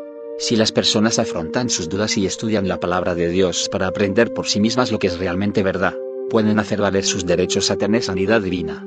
Ella dice, hacer valer sus derechos no es necesariamente fácil. El diablo quiere ganar, y se enfrentará a usted con todo tipo de engañosos síntomas y dudas. Usted también debe obedecer la palabra de Dios y actuar sobre esa verdad. Dios nos manda que vivamos sin pecado y que perdonemos a quienes nos hayan ofendido. En mi experiencia al orar por muchas personas con problemas de espalda, solamente dos no fueron sanadas al instante. En ambos casos había amargura en el corazón de la persona. Cuando las confronté al respecto, ambas perdonaron y fueron sanadas instantáneamente.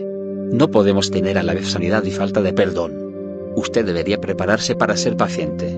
El diablo es un luchador, puede que no tire la toalla rápidamente, pero si usted es confiado, paciente y decidido, prevalecerá. Las promesas de Dios no fallan. No debemos olvidar nunca que tenemos un adversario, y tenemos que luchar para evitar que Satanás nos arrebate las grandes promesas de Dios con sus engañosos síntomas. Él es un mentiroso, y no puede decir la verdad, pero podemos confiar en Dios. Su palabra es verdad y sus promesas son seguras. Su palabra es un ancla para nuestra alma, estabiliza nuestras emociones y trae paz a nuestras mentes atripuladas. Y si permanecemos en las palabras del Salmo 91, siempre estaremos protegidos, sanos y salvos. Dios me devolvió mi vida. Él restauró mi energía y mi juventud. Yo no estaría aquí si no fuese por Él. Mi vida le pertenece a Él por completo y no desperdiciaré tiempo en ninguna otra cosa que no sea hacer la obra de Él. En la actualidad, Emily viaja por el país enseñando a otros cómo liberar exitosamente el poder de Dios para recibir milagros. Cómo poner a trabajar para usted el poder del acuerdo. Muchas personas han leído Mateo 18-19, han intentado aplicarlo, y han quedado defraudadas cuando no pareció funcionar para ellas. Las siguientes son algunas ideas para obtener un mejor resultado. 1. Comience decidiendo confiar en que esa promesa es verdad. Desarraigue cualquier pensamiento de desconfianza en Dios. Jesús dijo que el cielo y la tierra pasarían, pero sus palabras nunca pasarían. La Biblia también dice que Dios exalta su palabra, aún por encima de su nombre. ¿Puede usted confiar en la palabra de Dios? 2. Las palabras de acuerdo superficiales normalmente no son suficientes. La meta es edificar una sólida unidad espiritual con la otra persona. Pase algún tiempo entendiendo aquello en lo que van a ponerse de acuerdo, discerniendo el plan de Dios para la situación. Busque la guía del Señor y escuche con atención el punto de vista de la otra persona. 3. Asegúrense de que aquello en lo cual se están poniendo de acuerdo es coherente con la palabra escrita de Dios. La fe funciona mejor cuando usted tiene un pasaje bíblico concreto para respaldar aquello en lo cual se ponen de acuerdo. 4. Busque el lugar donde la persona enferma pueda sinceramente ponerse de acuerdo con usted. Recuerde que las personas enfermas están con frecuencia asustadas y puede que no tengan el nivel de fe que usted cree que tienen. Usted tiene que encontrar donde reside en realidad su confianza, al igual que cómo puede Dios querer obrar. Por ejemplo, si en lo que se ponen de acuerdo es en que sus medicinas hagan efecto para que sea eficaz una cirugía ya planeada, entonces es ahí donde empiezan. 5. Cuando encuentre su área de acuerdo, comience a declararla. Dígaselo a usted mismo, y hable de ello con otros. Manténgalo en sus labios hasta que vea qué sucede. 6.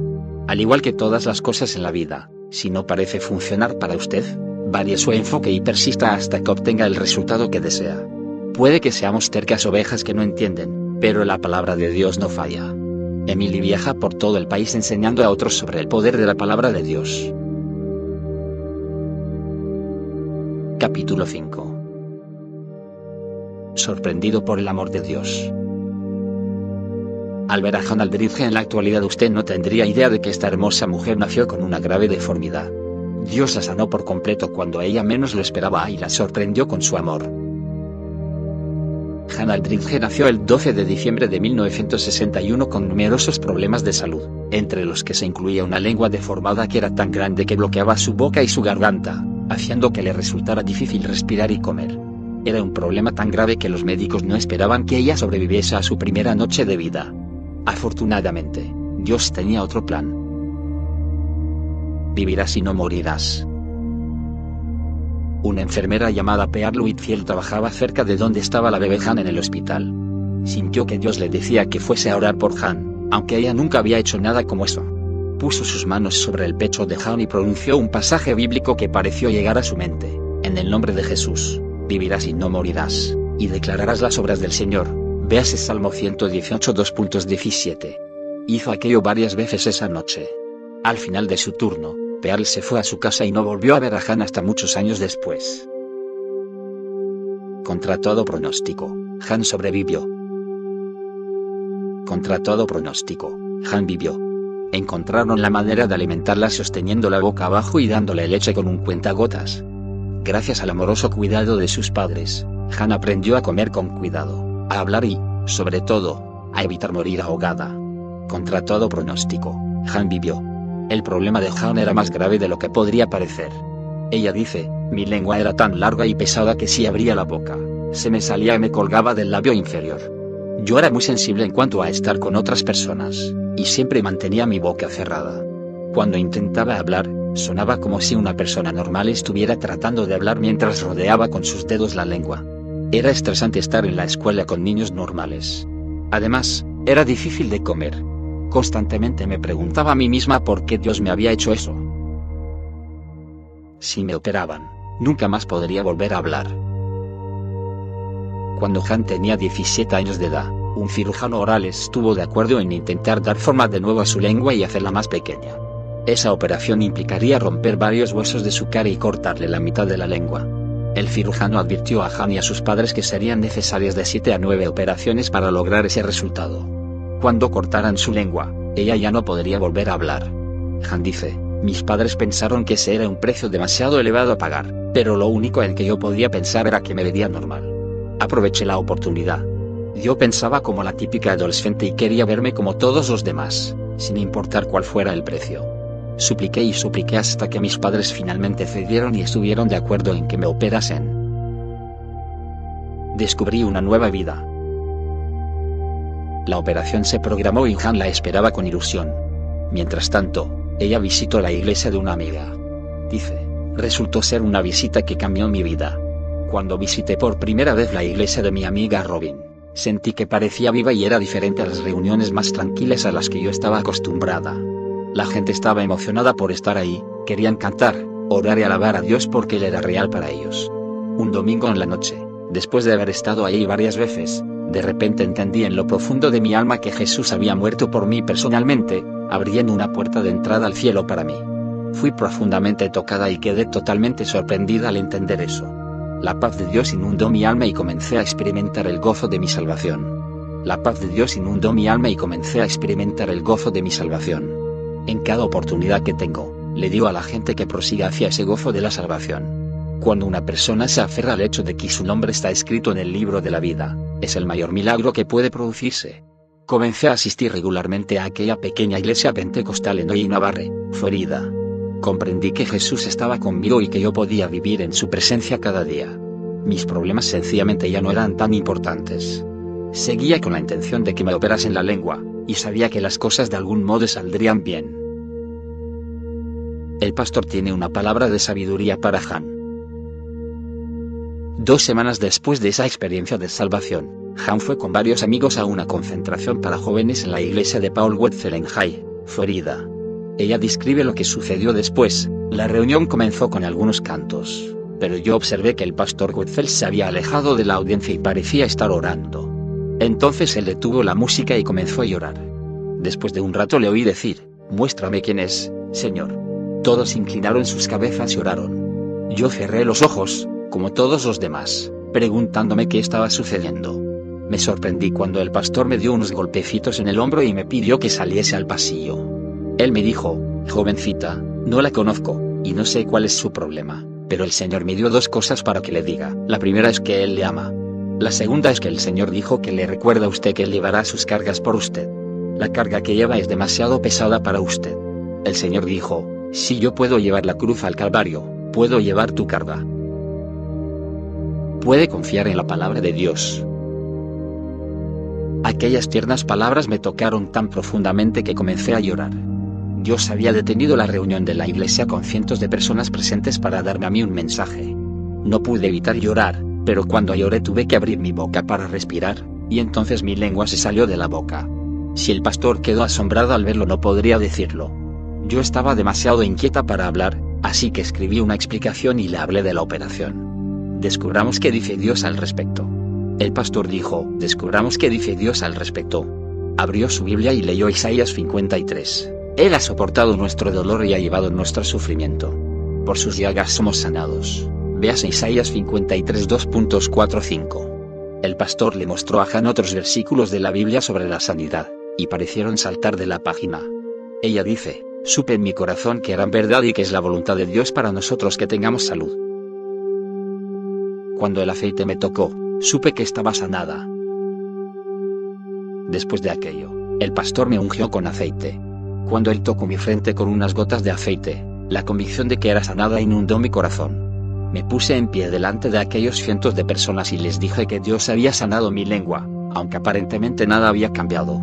La fe no niega los hechos de la situación, sino que cree que Dios puede hacer lo imposible. En ese punto estaba yo.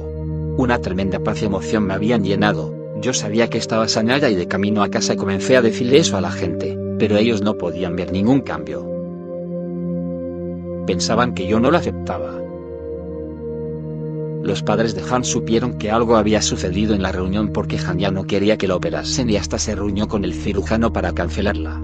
Han realmente creía en su corazón que Dios le había sanado. Siempre que tenía la oportunidad, les decía a los demás que había sido sanada, pero pasaron días, semanas y meses sin ningún cambio aparente en su estado. Ella recuerda, fue difícil encontrar a alguien que me alentase en esa creencia. Sin embargo, mi familia me apoyó en oración y me dio aliento. Con frecuencia me encontraba con miradas lastimosas de personas que pensaban que yo no la aceptaba. La Biblia está llena de historias de personas que tuvieron que esperar para que Dios manifestara una promesa. Me pregunto cuántos de nosotros en la actualidad sencillamente nos rendimos demasiado pronto. Hoy día dice, Eliseo esperó 40 años para que el manto de Elías cayese sobre él. La Biblia está llena de historias de personas que tuvieron que esperar para que Dios manifestase una promesa. Me pregunto cuántos de nosotros en la actualidad sencillamente nos rendimos demasiado pronto. No tenía expectativa de que sucediera algo memorable. No puedo decir que nunca me rendí, pero la espera fue difícil. Yo estaba en mi último año de secundaria, y se acercaban las fotografías de la secundaria. Yo había pensado que seguramente sería sanada antes de que llegase el momento de las fotografías. Supongo que contaba con ello, pero llegó aquel día, jueves, 4 de diciembre de 1979, y yo seguía estando igual. Ese día, y con los sentimientos que tenía, no tenía expectativa de que sucediera nada memorable. Me habían pedido que tocase el piano para una señora que iba a cantar en un estudio bíblico esa noche, así que lo hice y después tomé mi asiento para escuchar a la maestra. Como siempre, mantenía mi boca cerrada para que nadie supiera de mi problema. Después de un estudio bíblico sobre los ángeles, la maestra, que no me conocía, pidió que la gente que quisiera oración pasara al frente. La maestra gentilmente tomó mis manos entre las suyas y dijo unas palabras sobre una oración de acuerdo. Dijo que Jesús había enseñado que siempre que dos o más se han puesto de acuerdo para tocar cualquier cosa, le pedirán al Padre y les será hecho. Véase Mateo 18-19. Me dijo que ella me estaba tocando, tal como dice en Mateo 18-19.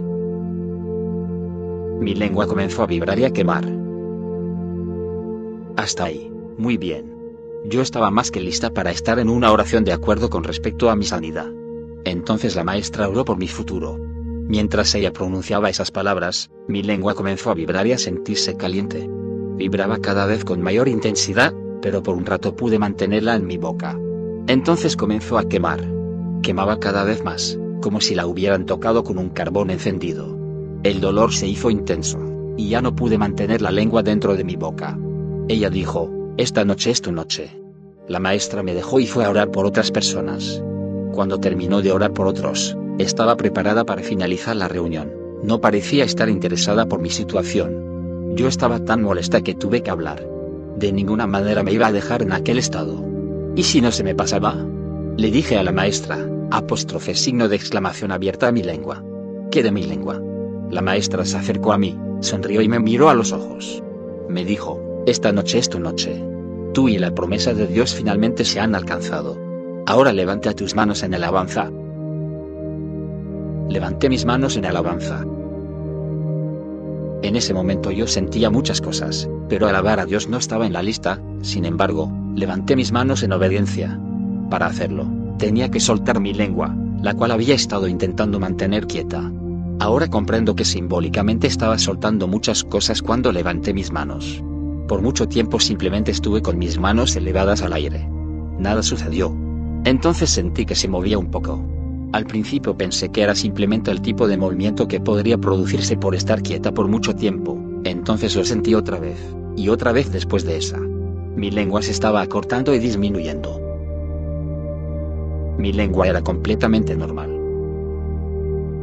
Después de unos 10 minutos, mi lengua era completamente normal. Era pequeña y encajaba perfectamente dentro de mi boca. Yo estaba tan llena de gozo que no sabía si llorar, desmayarme o reír. Por primera vez la llamé sin sonar afectada. No podía esperar a llegar a casa para compartir la noticia con mi familia. Durante todo el camino a casa practiqué diciendo mamá para que sonase perfecto a los oídos de ella. Entré corriendo a la casa y grité, apóstrofe signo de exclamación abierta mamá. Por primera vez en mi vida la llamé sin sonar afectada. Mi papá y ella habían estado en la cama durmiendo, pero cuando yo entré en la silenciosa casa y la llamé, ella supo al instante que yo había sido sanada. Dios se interesa por usted al igual que se interesa por mí. Al reflexionar en la experiencia, Han dice, yo intentaba meter a Dios en un molde, hacer que Él encajase en mis expectativas.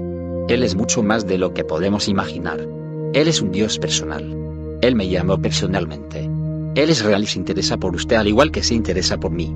Cuando la noticia de su sanidad milagrosa se difundió, muchas iglesias pedían a Han que fuese a compartir su historia. Una noche, Mientras hablaba en una pequeña iglesia en Florida, Han observó que una anciana en la congregación comenzaba a llorar y alabar a Dios. Después de la reunión, el pastor le presentó a la señora Han. Ella era Pearl Whitfield, la enfermera que había orado por Han aquella primera noche de su vida y que no la había visto desde entonces. Ella le contó a Han cómo había sucedido todo y lloró al decir, yo oré para que tú vivieras y declarases las obras del Señor. Y ahora te veo, después de 17 años, alta y bonita, declarando las poderosas obras del Señor. Lo que puede usted hacer.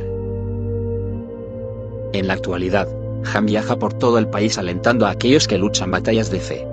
De su experiencia podemos tomar estas sutiles sugerencias. 1. Dios no me llamó a predicar debido al milagro que experimenté. Dios me designó para predicar su palabra antes de que naciese, y el enemigo me atacó donde me haría más daño. 2. Dios quiere sanar a la persona completa cuerpo, alma y espíritu, de modo que el Señor encuentre fe en la tierra cuando regrese otra vez. La fe es la fuerza más poderosa del universo. Nada puede prevalecer contra ella, excepto nuestra propia incredulidad. Esto significa que nuestras mayores batallas están justamente entre nuestros dos oídos. 3. A veces tenemos que luchar para obtener fe para una situación dada, pero cuando lo hacemos, debemos vigilar nuestras palabras. La Biblia dice que somos atrapados por nuestras propias palabras. 4. No tenga temor de creer la Biblia. Estamos preparados y listos para creer cualquier mala noticia que oímos. Entrénese a usted mismo para creer la palabra de Dios. Él no puede mentir. Han enseña que si las personas creen en su corazón y confiesan con su boca, no hay promesa que Dios retenga de ellas. Alienta a las personas a ejercitar paciencia para recibir las promesas de Dios. Dice, Dios es muy bueno. Lo que Él hizo por mí, quiere hacerlo por cualquiera que confíe en Él.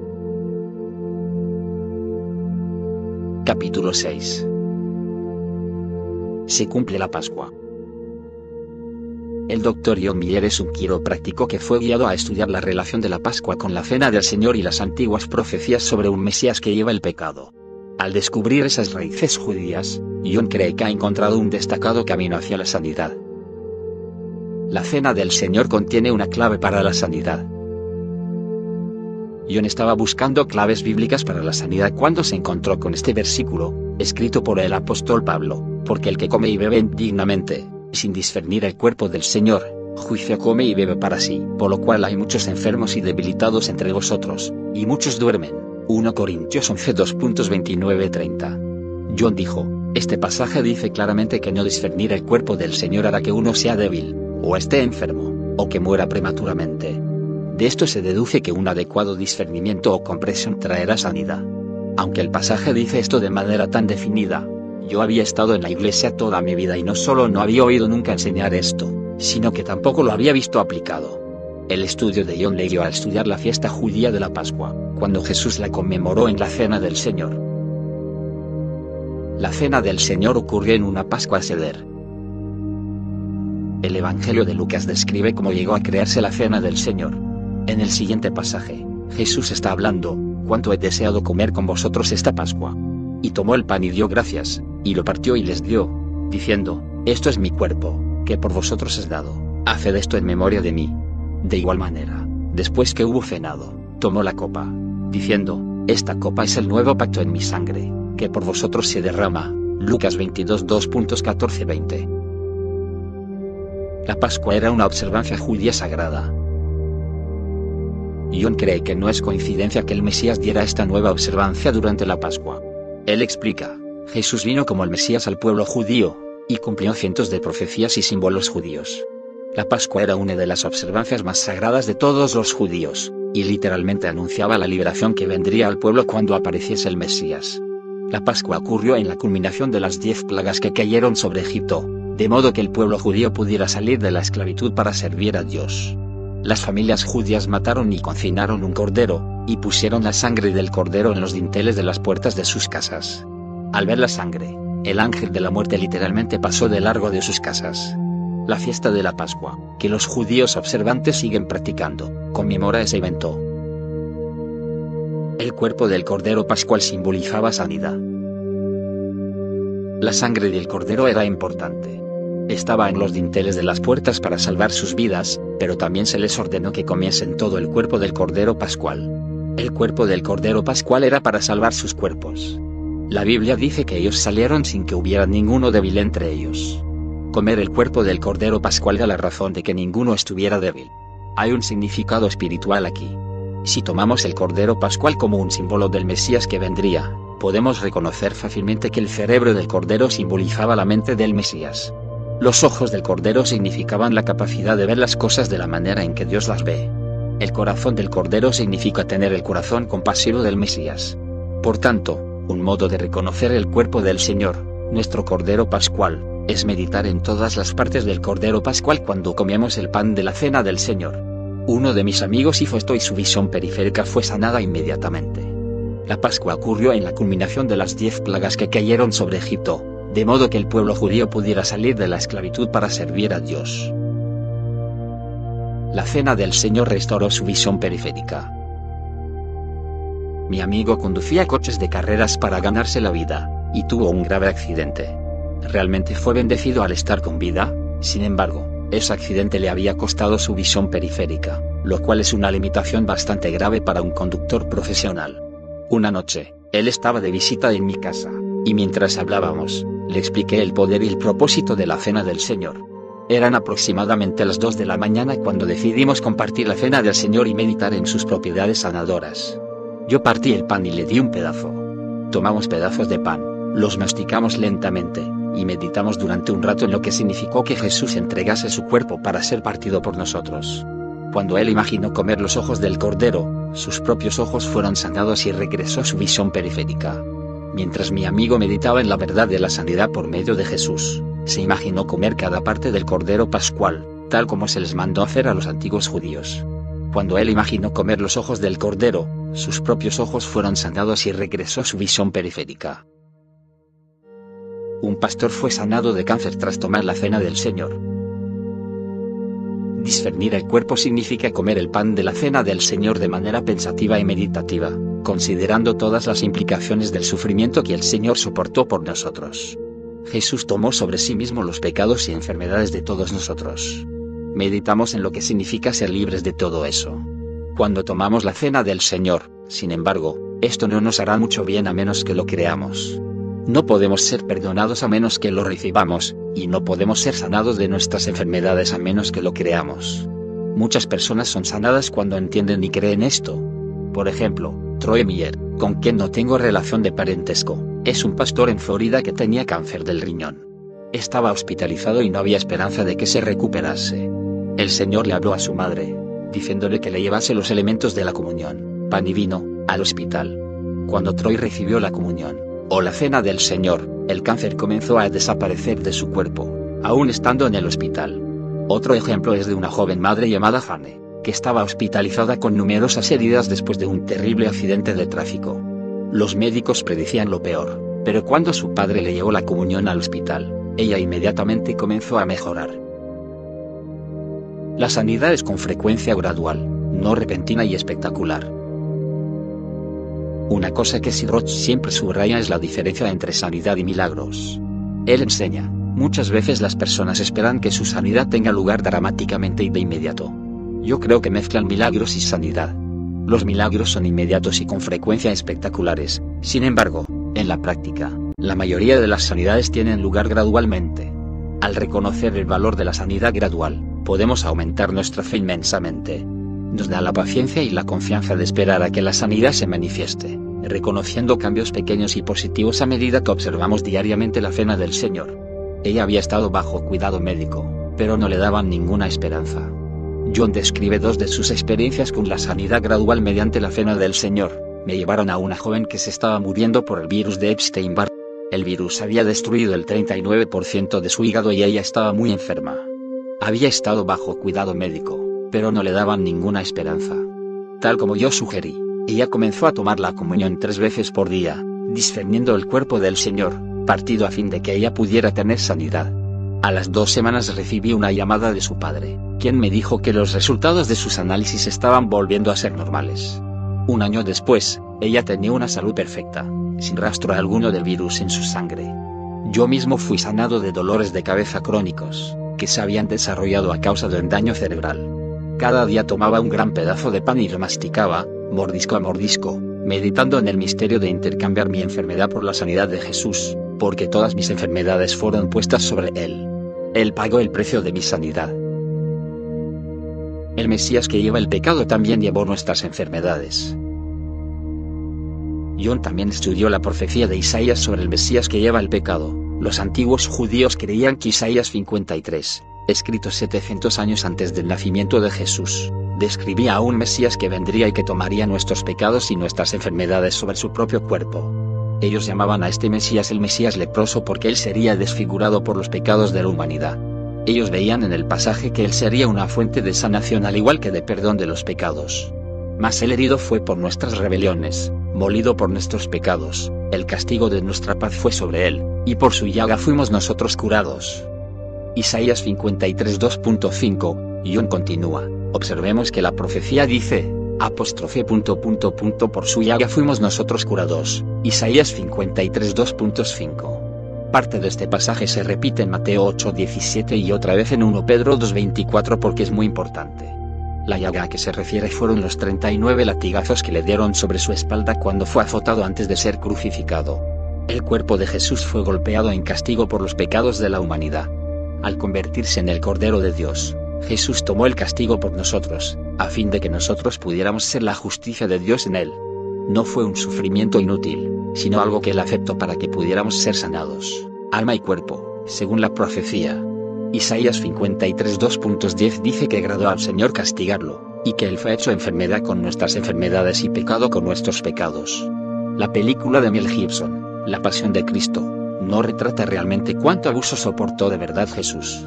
La Biblia dice que los latigazos flagelaron su espalda tan completamente que parecía una sola llaga inmensa. Le arrancaron la barba y golpearon su cara. Isaías 56 da una descripción muy gráfica de los golpes que él soportó cuando se hizo pecado por nosotros. Quedó irreconocible por los golpes. El pecado y las enfermedades son obras del diablo. Ya que él fue hecho enfermo con nuestras enfermedades, no deberíamos llevar nuestras propias enfermedades más de lo que deberíamos seguir llevando nuestro propio pecado. Cuando se trata de redención, es incorrecto separar pecado y enfermedad. Dios quiere que el hombre completo cuerpo, alma y espíritu, sea reconciliado con él. El pecado y las enfermedades son obras del diablo. El pecado es su obra contra nuestro espíritu, y la enfermedad es con frecuencia su ataque contra nuestro cuerpo.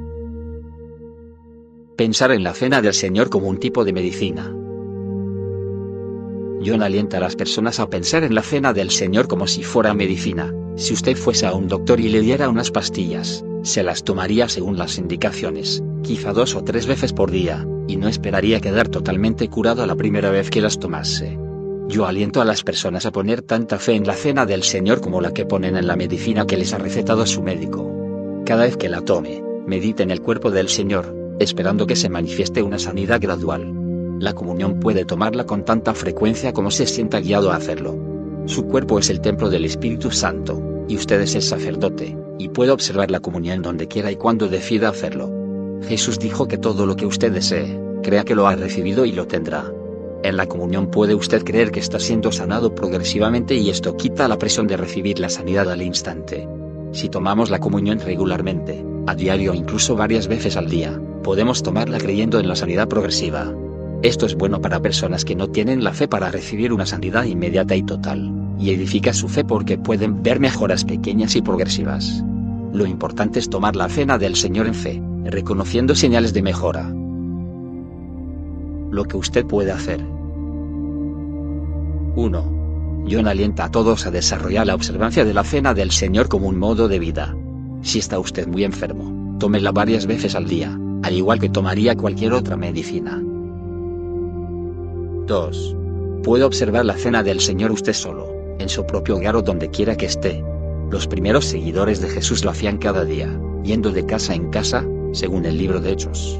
No necesita usted estar en una iglesia o que un pastor esté presente. A los ojos de Dios, usted es un sacerdote.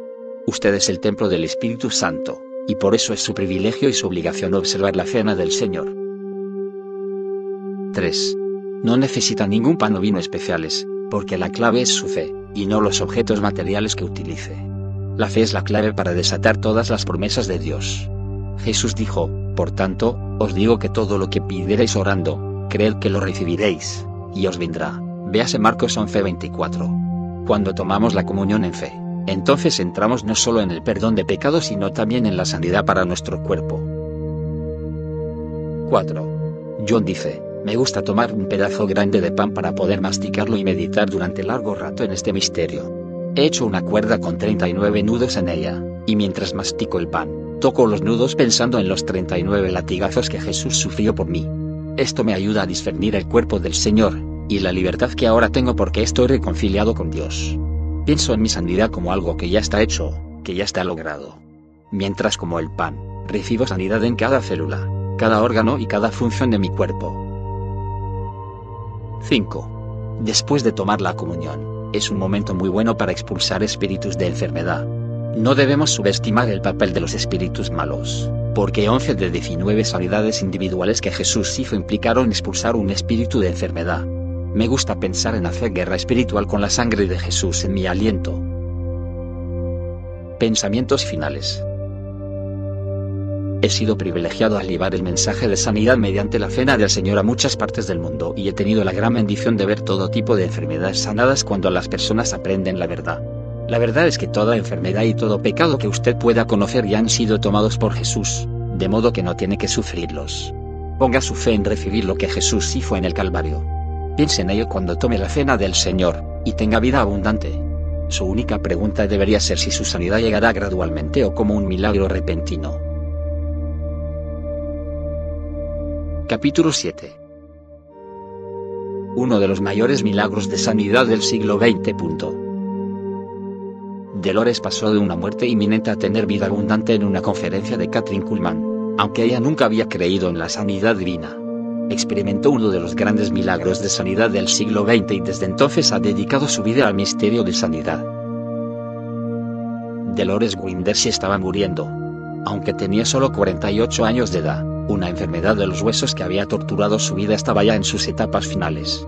Su esófago estaba herniado, un hueso fracturado estaba clavado en su piel, los órganos le fallaban y los médicos decían que no podían hacer nada más por ella. Dolores obtuvo permiso para salir del hospital para que pudiera morir en su casa. Una rara y dolorosa enfermedad. Los síntomas de Dolores habían comenzado en la niñez, ella parecía romperse huesos con mucha facilidad. Cuando tenía veintitantos años, se le quebraron varias vértebras y tuvieron que ser fundidas. La fusión espinal fracasó y tuvieron que repetirla otras tres veces. Sus médicos finalmente comprendieron que algo terriblemente malo pasaba en sus huesos. Dolores finalmente recibió el diagnóstico de una enfermedad rara en la cual sus huesos se reducían porque no podían absorber de su flujo sanguíneo calcio y otros minerales necesarios. Eso los hacía ser viejos y quebradizos, y tan fáciles de romper como una rama. Sus caderas eran tan frágiles que apenas podía caminar y vivía con temor a que le fallasen completamente. A medida que la enfermedad progresó, ella tuvo que vivir con un molde de escayola en todo el cuerpo y con un collarín para evitar más roturas. Ella no podía caminar sin ayuda, no podía sostener a su propio hijo, o disfrutar de nada parecido a una vida normal.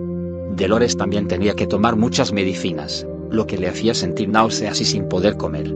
Hacia el final, pesaba solo 73 libras. Estaba incapacitada casi por completo y requería ayuda para las funciones corporales más sencillas. Es difícil imaginar vivir durante 15 años en tal estado. Ella no podía caminar sin ayuda, sostener a su propio hijo o disfrutar de nada parecido a una vida normal. Uno de los peores aspectos era el insoportable dolor. Dolores describía su nivel de dolor normal como 15 en una escala de 10 puntos. Aún los analgésicos más fuertes no podían aliviar su sufrimiento, así que los médicos realizaron una grave operación llamada cordotomía percutánea, en la cual llegaron hasta el cerebro y quemaron los nervios de la parte inferior de su cuerpo. La buena noticia fue que el nivel de dolor se redujo mucho debido a la operación. La mala noticia fue que la parte inferior de su cuerpo ya no podía sentir nada y no podía moverse por sí sola. Esa operación fue una medida extrema, normalmente reservada para los enfermos terminales. Dolores no tenía temor a la muerte. Dolores no tenía temor a morir. Había sido cristiana desde la niñez. Amaba y creía en Dios, y conocía bien su Biblia. Sin embargo, su iglesia enseñaba que la sanidad se había terminado con los apóstoles. Ella creía que todo lo que le sucedía era la voluntad de Dios y que su tarea como cristiana era soportar su sufrimiento lo mejor que pudiera. La idea de morir no le inquietaba, pero le entristecía profundamente dejar solos a su esposo y a su hijo de 14 años. No le dijo a su hijo que se estaba muriendo, pero él lo sabía, ella podía oírlo llorar por la noche en su cuarto. Ella dice, le suplicaba a Dios que me dijese qué le sucedería a mi hijo, cómo le iría y quién se ocuparía de él cuando yo no estuviera. Yo solo quería poder decirles a él y a mi esposo, Bill, que les iría bien. Esa preocupación era lo principal en mis pensamientos. Oraba al respecto casi constantemente, mientras esperaba que llegase mi fin. Dolores no tenía temor a morir. Un día estaba tumbada en mi cama y una señora que yo conocía entró en mi dormitorio. Había llegado para orar por mí. Mientras ella estaba ahí, encendió el televisor en un programa con Catherine Kuhlman, la señora de los milagros de sanidad. Lo que vi me repugnó.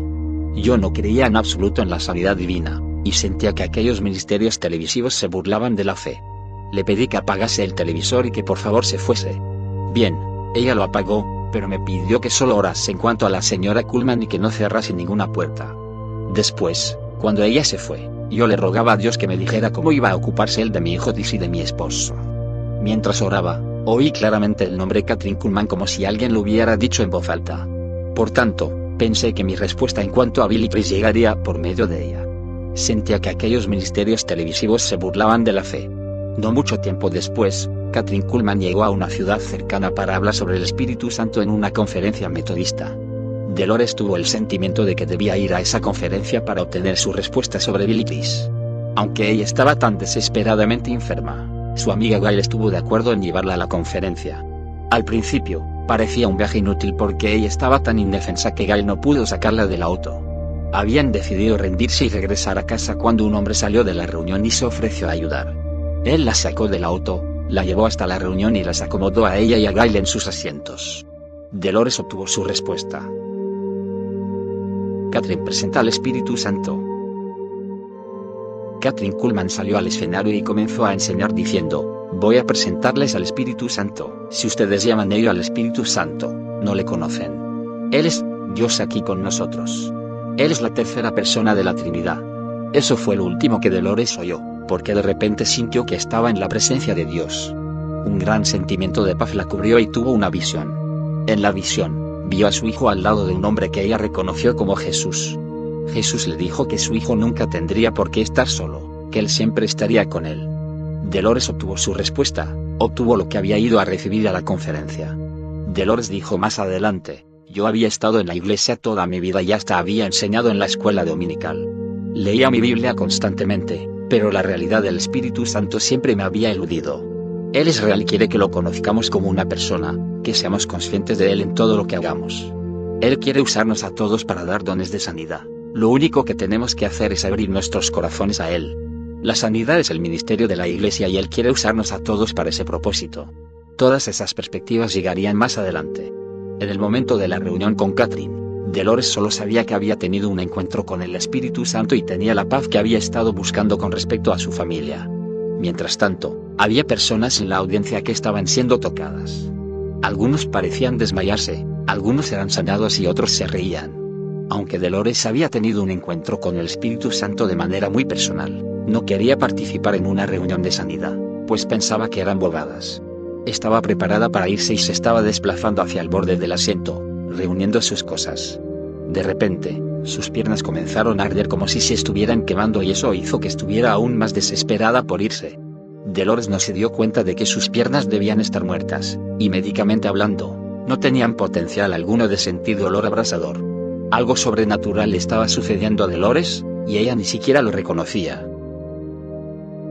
sorprendida por la sanidad. Dolores describió lo que sucedió después, yo no quería formar parte del espectáculo de sanidad. Mi amiga me estaba ayudando a levantarme para irnos, cuando noté a un hombre que estaba a mi lado. Él dijo, algo le está sucediendo. Yo le dije, me arden las piernas, y me estoy muriendo, necesito salir de aquí ahora mismo. Me arden las piernas, y me estoy muriendo, necesito salir de aquí ahora mismo. Él la ayudó a levantarse y mientras ayudaba a que llegase a la puerta le preguntó si le habían hecho alguna operación. Ella le contó una versión breve de su estado médico, incluyendo la cirugía que le había quitado el dolor.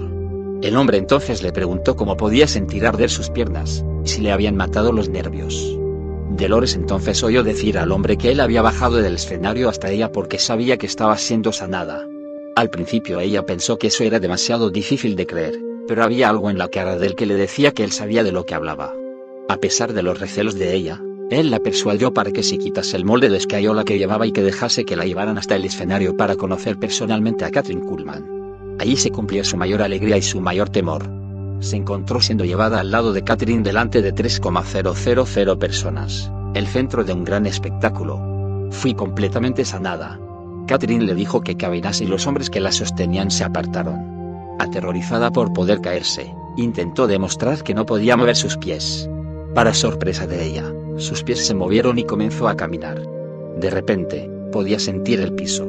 Entonces la sensación llegó a sus manos y brazos, y comenzó a gritar, puedo sentir. Puedo sentir. Más adelante le dijeron que comenzó a correr por el escenario. Cuando regresó, Catherine le indicó que se inclinase, y ella lo hizo, descubriendo que su espalda estaba completamente sanada.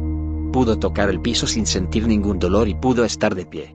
Todo era diferente diferente. Catherine le sonrió y dijo, hay trabajo para usted. Dios quiere que tenga usted una dosis del Espíritu Santo. Catherine puso sus manos sobre ella y ella cayó por el poder del Espíritu Santo. Dolores dice, cuando nos fuimos, salí caminando de aquella plataforma, sin molde, sin bastón, sin ayuda. Eso era médicamente imposible. Yo había pensado que la mujer era una excéntrica, pero yo estaba sana. Tenía una conmoción tal que realmente no supe qué había sucedido pero yo estaba completamente sanada. Cuando Dolores finalmente llegó a su casa, eran las 2 de la mañana. Su hijo la había estado esperando levantado y fue hasta la puerta. Vio a su madre salir de un auto sin ayuda por primera vez en su vida.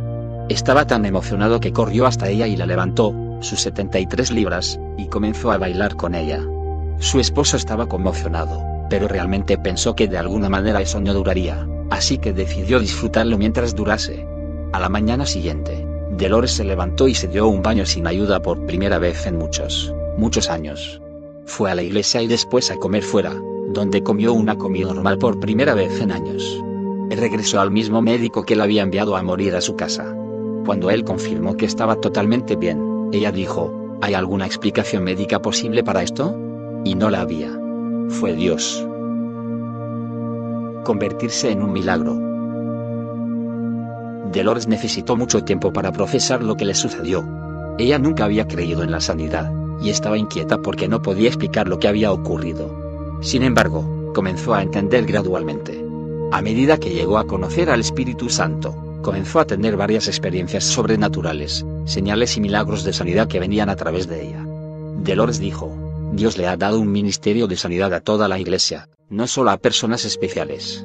Es la obra del Espíritu Santo, pero nosotros debemos darle el paso y aprovechar la oportunidad de orar por las personas. Con frecuencia me pregunto qué hubiera sucedido si aquel hombre no se hubiera acercado para ayudarme a salir del auto. Todos deberíamos estar haciendo esas obras, si las personas solo abren su corazón, Dios lo hará. Sencillamente tendremos que creer y si no podemos creer, podemos orar, Señor, creo en ti, ayuda a mi incredulidad. Mi creencia fue siempre en Jesús, no en la sanidad.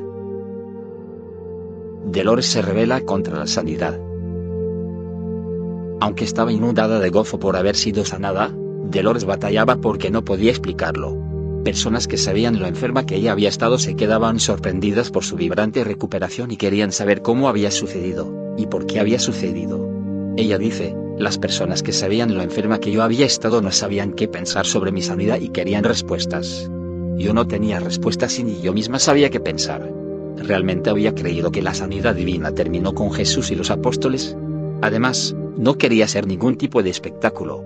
No quería formar parte alguna del movimiento de sanidad divina debido a la manera en que lo había visto reflejado en la televisión. Dolores intentó quedarse en su casa y ocuparse de sus propios asuntos haciendo las tareas del hogar y cuidando de su familia por primera vez en más de una década, pero su teléfono no dejaba de sonar con personas que la llamaban para hablar sobre su milagro. Ella llegó hasta el punto de no contestar el teléfono y hasta le preguntó a su esposo si podían mudarse a otro lugar para que pudiera volver a ser anónima. Realmente no quería tener parte alguna en el movimiento de sanidad divina. Su esposo le aconsejó que se quedase donde estaba y viese lo que el Señor quería que ella hiciera. Su sanidad se había producido por un motivo. La gente comenzó a presentarse en su casa buscando oración para su propia sanidad. Ella siempre trataba de ayudarlos lo mejor que podía porque entendía la desesperación que sienten a veces las personas que están muy enfermas. Además, sucedían cosas extrañas cuando ella intentaba ayudar a la gente. Oía palabras y obtenía imágenes sobre las enfermedades de las personas que realmente le confundían, pero cuando oraba en armonía con esas imágenes, las personas eran sanadas. Su sanidad se había producido por un motivo. Por ejemplo, una señora llegó desesperada a su casa pidiendo oración, pero sin indicar realmente cuál era la naturaleza de su problema. Dolores de repente vio una imagen de esa mujer en una relación lesbiana, quedó tan sorprendida por esa imagen que se preguntó si provenía del diablo. Entonces, de repente le apareció escrito en la palma de su mano lo que tenía que decirle la mujer. Para sorpresa de ella, la mujer recibió su mensaje y más adelante regresó y le contó la tremenda obra que Dios había hecho en su vida. Cuando la señora se fue, Dolores comenzó a anotar lo que había visto escrito en la palma de su mano para poder utilizarlo cuando llegaran otros, pero el Señor le habló y le dijo que debía confiar en que Él la guiaría en cada situación y que no intentara planearlo de antemano. También sucedían otras cosas extrañas. Dolores dice, Tenía puntos calientes en mis manos, y cuando eso sucedía metía mis manos en los bolsillos y las ocultaba. Un día, estaba en un estudio bíblico cuando sentía esos puntos calientes. Todos estábamos de pie después de la clase y cuando me acerqué para ayudar a otra señora a levantarse de la silla, ella agarró mi mano. En cuanto tocó mi mano, se cayó sobre otra persona. Me acerqué para ayudar a esa otra señora a levantarse y ella también se cayó. Entonces me retiré y accidentalmente toqué a otras dos personas quienes también cayeron en el espíritu. Yo estaba tan inquieta por todo ello que me apresuré a irme y me choqué contra una señora que estaba en silla de ruedas, y más adelante me dijeron que ella se levantó de esa silla de ruedas. Los dones del Espíritu Santo son para usted hoy. Aunque Dolores había sido cristiana toda su vida, nunca había recibido ninguna enseñanza sobre los poderosos dones del Espíritu Santo, de hecho, le habían enseñado que no existían y ella lo creía firmemente. Una amiga la llevó a visitar a un pastor que podría ayudarla a entender las obras del Espíritu Santo. Al principio ella discutió con el pastor, diciendo, esos dones no son para la actualidad, se terminaron con los apóstoles. El pastor la desafió a que le mostrase donde decía la Biblia que los dones no eran para la actualidad, y ella no pudo encontrar ni un solo lugar donde dijera que la era de los milagros había pasado. Sus ojos fueron abiertos a grandes pasajes de enseñanza que decían, el que en mí cree, las obras que yo hago, él las hará también y aún mayores será. Juan 14:12, y nada será imposible. Véase Mateo 17:20, Lucas 1:37. Ella vio como Pablo, que no era uno de los discípulos originales, hizo grandes milagros y como las primeras iglesias que él fundó estaban fundamentadas en manifestaciones sobrenaturales del Espíritu Santo. Una cosa sobre Dolores, ella respetaba la palabra de Dios. Una luz se encendió en su interior y oyó la voz del Señor diciéndole, yo he eliminado tu teología. Dolores dice, tenemos una versión aguada del Evangelio. Yo soy un ejemplo perfecto de que Dios es el mismo sanador en la actualidad que era en tiempos de Jesús. Si las personas tan solo abren sus corazones, Dios hará los milagros. Las personas se han vuelto tan programadas con el pensamiento mundano que no creen la verdad del Evangelio. Eso es exactamente lo que me sucedió. Mi oración es que usted comience a creer y le pida al Señor que ayude su incredulidad. Aunque Dolores había sido cristiana toda su vida, nunca había recibido ninguna enseñanza sobre los poderosos dones del Espíritu Santo. La creencia importa. Lo que usted cree es importante. Si busca sanidad, debe usted creer que Dios existe y que la sanidad es para la época actual tanto como lo fue cuando Jesús estaba en la tierra. Dolores enseña, tenga cuidado con la mente natural, pues está programada con todo tipo de incredulidad y creencias en las cosas incorrectas. El hombre natural está programado para creer que el cáncer es una enfermedad fatal y muchas veces incluso el tratamiento mata, pero el cáncer puede ser sanado. No siempre resulta de la manera en que los doctores dicen. En mi grupo de estudio bíblico creemos lo que enseñan las escrituras, no lo que enseña la humanidad, y obtenemos resultados cuando oramos. Por ejemplo, la esposa de un médico asistió a nuestro estudio bíblico con cáncer por todo su cuerpo. Al ser la esposa de un médico, le habían realizado muchas pruebas que documentaban la gravedad de su enfermedad. Las personas en nuestro grupo de estudio bíblico estaban preparadas para orar por ella, así que oramos y la ungimos con aceite. Su sanidad no fue clara de inmediato, pero tres meses después de haber orado por ella, le hicieron un TAC que mostró que el cáncer había desaparecido por completo. Obtenemos resultados cuando oramos. Dolores no dice que se menosprecie el consejo médico, ella cree que el cuidado médico es importante. Dolores enseña que aquello de lo que deberíamos librarnos es nuestra incredulidad. La mente del Mesías Jesús dice que nuestro cuerpo es el templo del Espíritu Santo. Véase 1 Corintios 6:19. Él necesita morar en él. Cuando Él lo hace, el cáncer es expulsado. Nuestro propósito debería ser caminar en la presencia del Espíritu Santo y cuidar nuestros cuerpos como templos del Espíritu Santo. Estamos tan programados con la manera del pensar del mundo que no podemos creer fácilmente en la sanidad. Lo que sí funciona es llegar a saturarnos tanto de Jesús y alejarnos tanto del mundo que sepamos con seguridad que somos sanos. Dios utiliza a los médicos, y Él utiliza la cirugía. Debemos estar abiertos a la ayuda médica, pero deberíamos acudir a Dios en primer lugar. Usted puede ser un sanador. Jesús es el mismo ayer, hoy y mañana. Cuando Él caminó sobre la tierra sanó a los enfermos, expulsó demonios y resucitó muertos. Ese era su ministerio, y él lo transmitió a sus discípulos, diciéndoles que hiciesen discípulos a todas las naciones y siguieran transmitiendo ese ministerio. Véase Mateo 28 2.19. Él vino para darnos vida abundante, pero nos perdemos esa abundancia porque no la esperamos.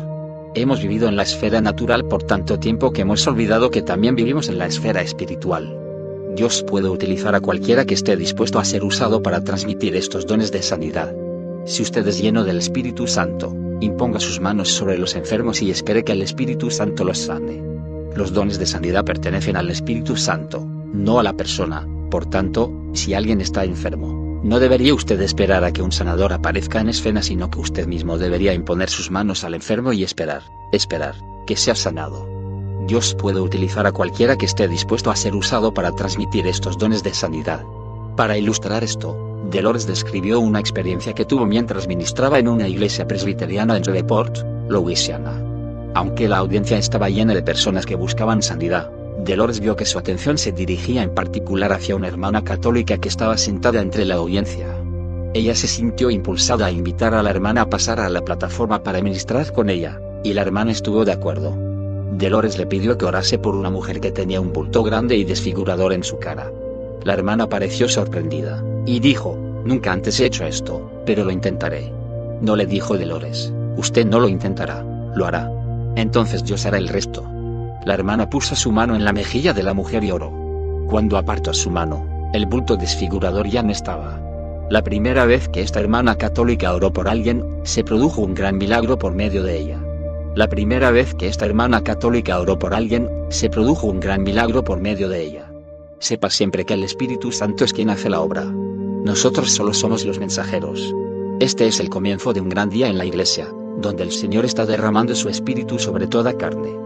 Cada vez más las iglesias estarán llevando el ministerio completo de Jesús, y los ministerios de sanidad como el mío ya no serán necesarios. El ministerio de sanidad habrá regresado a la iglesia, donde pertenece. En este momento sé que Dios está cambiando corazones, preparando esos corazones para creer en la sanidad y para estar dispuestos a ser usados. Este es el clamor de mi corazón, ver vidas cambiadas. Esta es la obra de la Iglesia, liberar a las personas. En una de mis reuniones oré por un hombre que no podía caminar. Para resumir la historia, le quité su bastón y él comenzó a caminar y después a correr alrededor del santuario. Este hombre es actualmente un ministro en la India y está sirviendo a Dios. Muchas veces tenemos que hacer un esfuerzo por dar un paso de fe de alguna manera. Dios lo honrará. Armas espirituales. Una cosa que comunica la enseñanza de Dolores es que el espíritu es el principal campo de batalla en el que debemos luchar. Nuestra seguridad está en confiar en la palabra de Dios. Ella dice que literalmente debemos ponernos una mente nueva, viendo nuestro cuerpo como el templo del Espíritu Santo. Recibir la presencia de Él elimina de nosotros la enfermedad, con nuestro corazón firmemente anclado en la verdad de la palabra de Dios, podemos ver mejor cómo luchar contra enfermedades que puedan atacarnos. Este entendimiento ayudó a Dolores a luchar contra un regreso de sus mortales síntomas. Aunque Dolores había sido sanada en el servicio de Catherine Kuhlman, dentro de sí tenía el temor de que su enfermedad regresase, trayendo otra vez desgracia y sufrimiento. Aproximadamente un año después de su sanidad, Dolores estaba en su casa realizando tareas domésticas cuando sintió un agudo dolor en la espalda. El dolor estaba en el mismo lugar donde le habían realizado una fisión espinal hacía años. Su primer pensamiento fue que su sanidad estaba perdida y que regresaría a su estado de enferma terminal, había oído historias de personas que habían perdido su sanidad. Mientras oraba por dirección, entendió que eso era un ataque, el diablo estaba intentando robarle su sanidad. Cuando comprendió la naturaleza del ataque, comenzó a cantar y a alabar al Señor, reprendiendo los síntomas en el nombre de Jesús. El dolor se fue totalmente y no regresó. Otro poderoso principio que ella enseña es creer que cuando has pedido, has recibido, aun si no se manifiesta de manera inmediata. Dolores enseña que la sanidad es un proceso que a veces se produce gradualmente. Debemos ser pacientes hasta que se produzca su manifestación. En su libro, Joy Comes in the Morning, a la mañana vendrá la alegría. Dolores dice, cuando sabemos lo que Dios tiene a nuestra disposición, entonces podemos acudir a Él y pedirlo. Pero no sigamos pidiendo, comencemos a apropiarnos de ello. Decimos, Señor, aunque siga teniendo dolor en mi cuerpo, creo que tú me estás sanando porque tu palabra lo dice. Creo que soy sano según tu palabra. Entonces, nuestro cuerpo físico comienza a cambiar, y en mente, cuerpo y espíritu se sitúan en armonía con la palabra de Dios. Debemos estar en armonía con su palabra para ser sanados, porque es básicamente mediante su palabra como oímos de Él. La mayoría de sanidades no son instantáneas, sino son un proceso que se desvela con el tiempo. Sencillamente siga diciendo, gracias. Gracias, Señor. Estoy siendo sanado. Sepa que el poder sanador está obrando en su interior. Dios dice que todo es posible para el que cree. Crea, y lo será. La centralidad del Espíritu Santo. El Espíritu Santo es mi vida. Jesús lo envió para que estuviera con nosotros siempre, para conducirnos, guiarnos y usarnos. Sin Él, Tratamos de vivir nuestras vidas por nosotros mismos, sin esperanza. Le mantenemos en el cuarto para huéspedes de nuestro corazón, pero debemos sacarlo del cuarto para huéspedes y llevarlo a la sala. No hemos de hacer nada sin él, sino hemos de permitir que él haga con nosotros lo que decida. Cualquier cosa puede suceder, pero tenemos que rendirnos totalmente al señorío de Jesús. En términos prácticos, significa que no puedo vivir sin él. Al principio, el Señor me decía, recuerda, no puedes levantar ni un solo dedo sin mí. Actualmente yo digo, Jesús, tú eres toda mi vida. Tú me guías y me diriges, llévame donde quieras que yo vaya. Úsame. Esto no significa que Él le saque de su propia vida, usted sigue estando en el mismo lugar, pero Él es lo primero en su mente, en su pensamiento y en su conciencia. Yo sigo siendo principalmente ama de casa, soy esposa y madre. Nunca entraré a un edificio de oficinas en el centro de la ciudad para ministrar. Por tanto, es muy importante que usted agarre la visión de ministrar que tenga los dones operativos donde quiera que esté, en lo que esté haciendo en su vida cotidiana. Capítulo 8 Dios siempre tiene un plan. Dale y Pearl Rat vencieron una situación médicamente desesperanzadora mediante la aplicación exhaustiva de la palabra de Dios. Pero Dale tuvo que oír el plan de Dios antes de que todo ello funcionase. Él denomina a Dios su comandante en jefe. La siguiente es su historia. Pearl entró en un coma profundo. Una fría noche de febrero en 1997, Dale y Pearl Rank fueron a un programa musical en la iglesia en Iron Mountain, Michigan. Mientras se quitaban sus abrigos en el cálido auditorio de la iglesia, Pearl se cayó, gritando. Mi cabeza. Siento como si me fuese a explotar la cabeza. Después de gritar, experimentó convulsiones y después cayó en un coma profundo. Dale describe lo que sucedió a continuación. Mientras esperábamos a la ambulancia, los otros pastores y yo impusimos manos a Pearl y oramos. Mi mente natural estaba anonadada por la conmoción de lo que estaba sucediendo, pero desde lo profundo de mi ser oí las palabras del Salmo 118 2.17, no moriré, sino que viviré, y contaré las obras de Ja. Un río de agua vi saltó de mi corazón. Comencé a pronunciar esas palabras a mi esposa inconsciente. Las dije varias veces, y cuando la ambulancia llegó yo tenía un sentimiento interior de que las vería hacerse realidad. Pearl viviría y no moriría, por la autoridad de la palabra de Dios. Esta convicción interior se convirtió en una roca de verdad que me sostuvo en muchas batallas de fe hasta que Pearl fue totalmente sanada. Un amigo fue al hospital conmigo, y mientras los doctores estaban con Pearl nosotros esperamos en una sala cercana. Yo estaba en la peor tormenta de mi vida, e hice lo único que sabía hacer, levanté mis manos y comencé a adorar a Dios, dándole gracias por su palabra. Mientras adoraba, sentí consuelo sobre mí. Mi sentimiento de conmoción y entumecimiento cedió, y el abundante depósito de la palabra de Dios comenzó a fluir de mi corazón como un río de agua viva. Pronuncié promesas de Dios, insertando el nombre de Pearl. Comencé a confesar algunas de las muchas promesas de sanidad que la escritura enseña, insertando en cada una de ellas el nombre de Pearl, quien llevó a él mismo nuestros pecados en su cuerpo sobre el madero, para que nosotros, estando muertos a los pecados, vivamos a la justicia, y por cuya herida Pearl fue sanada, Véase 1 Pedro 2.24. Para que se cumpliese lo dicho por el profeta Isaías, cuando dijo, él mismo tomó las enfermedades de Pearl, y llevó sus dolencias. Véase Mateo 8.17. Llamo las cosas que no son, como si fuesen. Véase Romanos 4.17. Tengo la fe de Dios, y hablo a este monte de destrucción física, ordenándole, quítate y échate en el mar. Véase Marcos 11.23.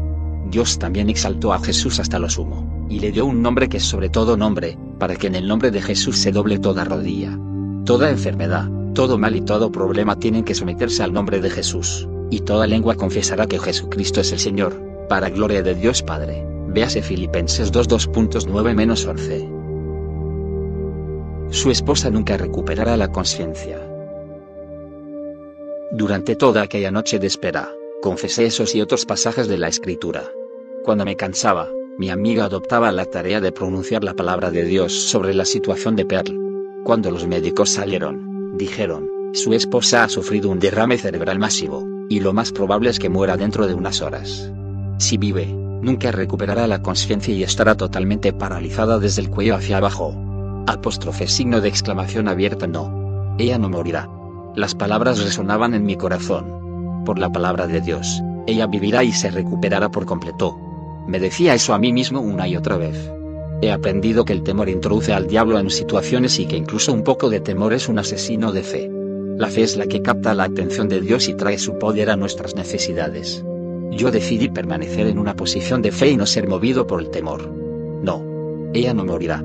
Al día siguiente, los médicos trasladaron a Pearl a un hospital más grande en Green Bay con más instalaciones para pacientes de derrames. Sin embargo, los nuevos médicos le dieron a Dale la misma evaluación médica sin esperanza alguna. Uno de ellos le dijo, nuestros análisis muestran que Pearl ha sufrido un derrame catastrófico y grandes áreas de su cerebro están totalmente destruidas. Probablemente nunca saldrá del coma, y si lo hace, nunca le reconocerá ni le recordará. Siento tener que decirle esto, pero no hay esperanza. Abraham esperó contra esperanza, él es el padre de la fe. Dale dijo, Quizá desde una perspectiva humana no haya esperanza, pero donde está Dios, hay esperanza. Él es el Dios de Abraham, quien creó en esperanza contra esperanza, para llegar a ser padre de muchas gentes. Romanos 4:18. Por tanto, así como Abraham no consideró su propio cuerpo, ya muerto, yo decidí no considerar el cuerpo casi inerte de Peal sino meditar en cambio en las promesas de Dios, y pronunciarlas continuamente sobre mi esposa. Yo sabía que su espíritu podía oír y recuperar fuerza, aunque ella siguiera en coma. Debido a que la situación parecía tan desalentadora, los médicos retrasaron la cirugía que aliviaría la presión en el cerebro de Pearl. Yo sentía que estaban esperando que ella muriese a pesar de lo que ellos hicieran, así que fue un triunfo menor cuando finalmente estuvieron de acuerdo en operar. Yo había deseado con todas mis fuerzas que hubieran operado antes, pero la Biblia dice que la fe obra por amor. Ver Gálatas 5.2.6. Por esa razón supe que no podía entrar en una pelea con ninguno de los médicos. Incluso cuando yo estaba en desacuerdo con el personal médico, siempre trataba de tratarlos con amor y bondad, y eso produjo muchos pequeños milagros. Por ejemplo, yo sentía que era importante que Pearl fuese bañada constantemente en música ungida y las escrituras, por tanto, yo quería llevar un reproductor de música para ponerlos las 24 horas del día. Las enfermeras me dijeron que aquello iba totalmente en contra de las reglas, pero debido a que mi enfoque amable me había dado mucho favor con el equipo médico, finalmente alzaron la mano con las reglas y me permitieron llevar el reproductor. Suave música de adoración y lectura de la palabra llenaron la habitación de Pearl 24 horas al día. Yo sabía que su espíritu podía oír y obtener fuerza, aunque ella siguiera estando en coma. Yo tenía que escuchar el plan de ataque de Dios. Dale sabía que hacer regresar a Peal de aquel estado aparentemente sin esperanza iba a ser una larga lucha. Él dice, en los últimos años habíamos visto producirse bastantes milagros mediante la proclamación de la palabra de Dios, y yo realmente confiaba en ello, sin embargo, necesitaba más. Yo necesitaba escuchar el plan de Dios para esta situación. Él es el comandante en jefe, y yo necesitaba saber cómo quería él que yo luchase esta batalla. Señor, ¿qué estás intentando decirme? Mediante la oración y la meditación en la palabra, pude oírle. Mediante la oración y la meditación en la palabra cada día, hacía mucho tiempo que había aprendido a discernir la voz de él. Continuamente estaba a la escucha de su guía. Un día, mientras leía 2 Corintios 5:17, de modo que si alguno está en Cristo, nueva criatura es, las cosas viejas pasaron, y aquí todas son hechas nuevas, Oí la voz del Señor preguntándome qué significaban para mí esas palabras. La pregunta realmente me hizo pensar, Señor, ¿qué estás intentando decirme? Comencé a comprender que ese pasaje no estaba limitado al lado espiritual de las cosas, sino que Pearle era también una nueva criatura físicamente en Cristo, por tanto, ella podía tener un cerebro nuevo. Dale comenzó a pronunciar el nacimiento de ese nuevo cerebro. Persistentemente hablaba a Pearl, mientras ella seguía en coma, diciendo, Tú eres una nueva criatura en Cristo y tienes un cerebro nuevo. El Señor también le mostró a Dale que el nombre de Jesús era mayor que cualquier otro nombre, y que toda rodilla debe doblarse ante ese nombre. Véase Filipenses 2.2.9. Él comenzó a hablar directamente al nombre de Rami y a demandar que se postrase ante el nombre de Jesús. Él mismo describe la notable historia de esta batalla en su libro The God of Now, el Dios de la hora. Dale oró por otros que fueron sanados. Dale se quedó en el hospital con Pearl, noche y día por varias semanas luchando continuamente por ella. Durante ese periodo, oró por otros casos sin esperanza en el hospital y vio milagros de sanidad que salvaron vidas y llevaron la realidad de Dios a aquellos pacientes y sus familiares. Pearl ha abierto los ojos. Él estaba en la habitación de otro paciente, orando por la sanidad de esa persona. El día en que Pearl finalmente abrió los ojos, reconoció a su familia y comenzó a hablar. Él dice, cuando llegaron mis hijos para decirme que Pearl había abierto los ojos, me llenó el gozo, pero no me sorprendí. La palabra de Dios es una semilla que siempre dará una cosecha si seguimos las pautas que se bosquejan en Marcos 11 2.22-26. Respondiendo Jesús, les dijo, Tened fe en Dios. Porque de cierto os digo que cualquiera que dijera a este monte, quítate y échate en el mar, y no dudar en su corazón, si no creyere que será hecho lo que dice, lo que diga les será hecho. Por tanto, os digo que todo lo que pidierais orando, creed que lo recibiréis, y os vendrá. Y cuando estéis orando, perdona, si tenéis algo contra alguno, para que también vuestro Padre que está en los cielos os perdone a vosotros vuestras ofensas. Porque si vosotros no perdonáis, tampoco vuestro Padre que está en los cielos os perdonará vuestras ofensas. Pearl está completamente bien. La palabra obró para Pearl. Pearl se recuperó rápidamente, y en la actualidad está completamente bien. Es vibrante y vivaz, y ministra sanidad a otros junto con Dale. Lo que usted puede hacer. Pearl está entre nosotros actualmente porque Dale supo cómo aplicar la palabra de Dios. Lo siguiente es lo que él recomienda a las personas que hagan en una situación de crisis. 1. Desde el primer momento, decida creer que la palabra de Dios es verdad, sin importar qué hechos médicos afronte. Sepa que las escrituras enseñan que Dios quiere que usted tenga buena salud. 2. No tiene usted que rechazar el cuidado médico. Dios tiene un plan, y puede que implique a médicos. Para quienes sientan que tienen que escoger entre confiar en la palabra de Dios y aceptar cuidado médico, dale aconseja, si algo es bueno y útil, es incorrecto rechazarlo, debemos utilizarlo en fe, entendiendo siempre que Dios es quien sana. 3. La fe obra por el amor, así que asegúrense de permanecer en una actitud amable hacia el personal del hospital y otras personas. Verse arrastrado hacia la irritación es tan poco sabio como ceder al temor. 4. Pronuncie las promesas de Dios continuamente, y no deje que ninguna duda o incredulidad salgan de su boca. Hable a otros sobre lo que usted cree. No podemos explicar por qué Dios hace tanto hincapié en la palabra hablada, pero Él lo hace. 5. Alabe y adore a Dios en medio de la tormenta. Esto no solo le dará consuelo, sino que también avivará su fe y traerá a Dios a la escena. 6. Ore y medite en la palabra de Dios, escuchando cuál es el plan de batalla de Él. Él ya sabe cómo quiere obrar. La tarea de usted es escuchar ese plan.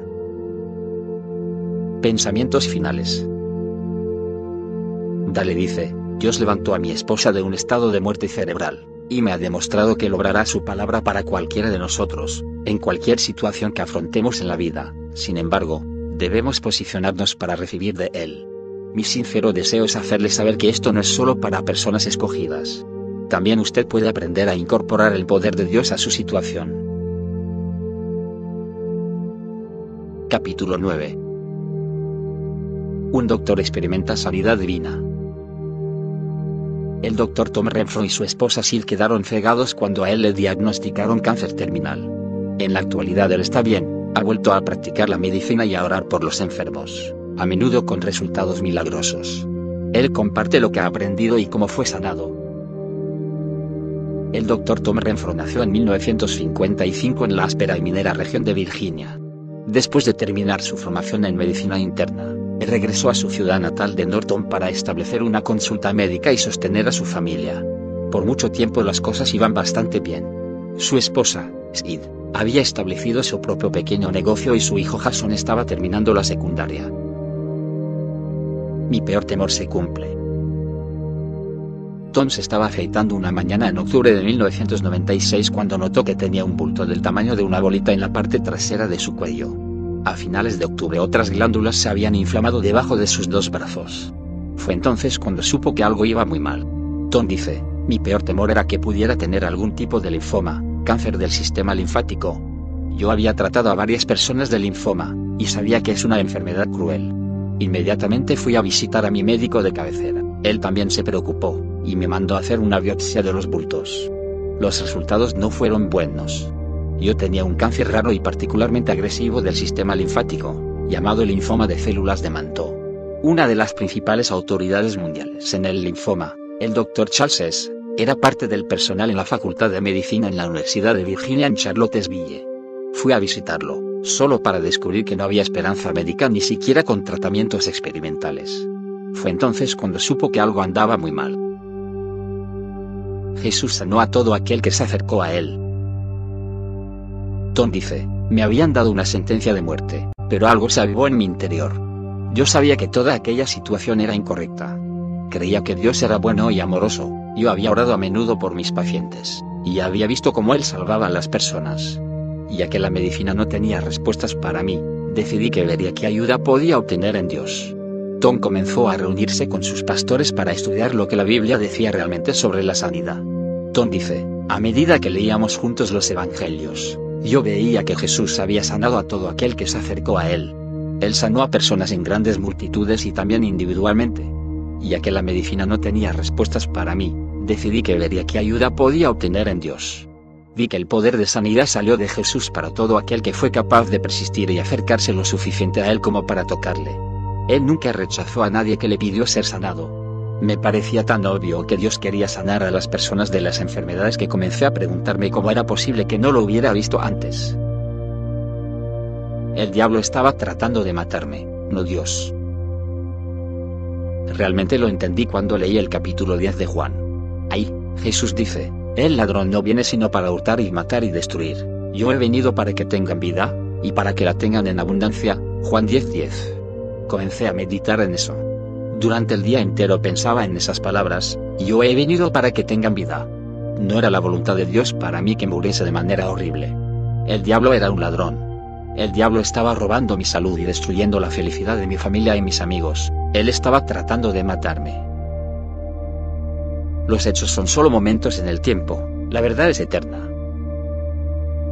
Yo afrontaba un dilema en cuanto a cómo pensar en mi situación. Por una parte, había construido toda mi vida profesional sobre la comprensión de la ley natural y la ciencia médica. Por otra, la Biblia decía claramente que no era la voluntad de Dios para mí que muriese, sino que tuviese vida y en abundancia. La Biblia decía, y conoceréis la verdad, y la verdad os hará libres. Juan 8:32. Comencé a entender que hay una vasta diferencia entre hechos y verdad. Los hechos son solo sombras, momentos efímeros en el tiempo que tienen en cuenta el pasado y el presente, pero no el futuro. Los hechos pueden cambiar. La verdad, por otro lado, es eterna e inmutable. Los hechos ponen límites, pero la verdad nos hace libres. Comencé a preguntarme cómo aferrarme a esa verdad a fin de poder ser libre. Los hechos pueden cambiar. La verdad, por otro lado, es eterna e inmutable. Mi verdadera batalla era contra las fortalezas espirituales de incredulidad. Estudié la gran enseñanza del capítulo 6 del libro de Efesios, que dice, porque no tenemos lucha contra sangre y carne, sino contra principados, contra potestades. Efesios 6:12. A medida que meditaba en este y otros pasajes de la escritura, entendí que mi verdadera batalla no era contra el cáncer, sino contra las fortalezas espirituales que querían robarme todo, y después matarme y destruirme y derrotar mi familia en el proceso. Todas las potestades del infierno se alinearon para evitar que yo creyese la palabra de Dios de manera efectiva. Tom dice, yo sabía que si el diablo estaba luchando conmigo, yo tendría que contraatacar. El diablo me estaba lanzando dolor y todo tipo de síntomas para evitar que creyese la promesa de Dios. Yo contraataqué meditando en las promesas de Dios, noche y día, no solo concentrándome en versículos concretos sino también tomando tiempo para adorar, alabar y darle gracias a Él por toda su bondad el tiempo de adoración se volvió muy importante para mí. Además, leía libros sobre sanidad y escuchaba cintas de audio sobre personas que habían sido sanadas. Yo enseñaba en clases sobre sanidad en mi iglesia y oraba por cualquiera que me lo permitiera. Yo contraataqué meditando en las promesas de Dios, noche y día. El Señor me mostró en una ocasión que era semejante a una carretera de asfalto con una línea amarilla en la mitad. Un lado era el lado natural con los hechos médicos, mis temores y mis preocupaciones. En el otro lado estaba el Señor, donde había paz porque Él se estaba ocupando de todo. El Señor me mostró claramente que yo debía escoger en qué lado caminar y no tratar de caminar en los dos. Al principio, con frecuencia me encontraba traspasando de un lado a otro la línea amarilla. Cuando me inclinaba hacia el lado natural, el lado de mi entendimiento, el lado médico, me daba cuenta y llevaba mi pensamiento otra vez al lado del Señor. A medida que pasaba el tiempo, yo caminaba cada vez más en el lado del Señor agotamiento físico y emocional. Mi lucha para encontrar sanidad duró mucho tiempo, me puse terriblemente enfermo y casi muero en varias ocasiones. Mi esposa me mantenía vivo y pagó un alto precio de agotamiento físico y emocional. Nuestra iglesia fue un salvavidas, su bondad, oraciones y apoyo nos capacitaron a los dos para seguir adelante. La capacidad de la iglesia para sostener a Tom fue tan grande que él iba arrastrándose a los cultos sin importar lo enfermo que estuviese.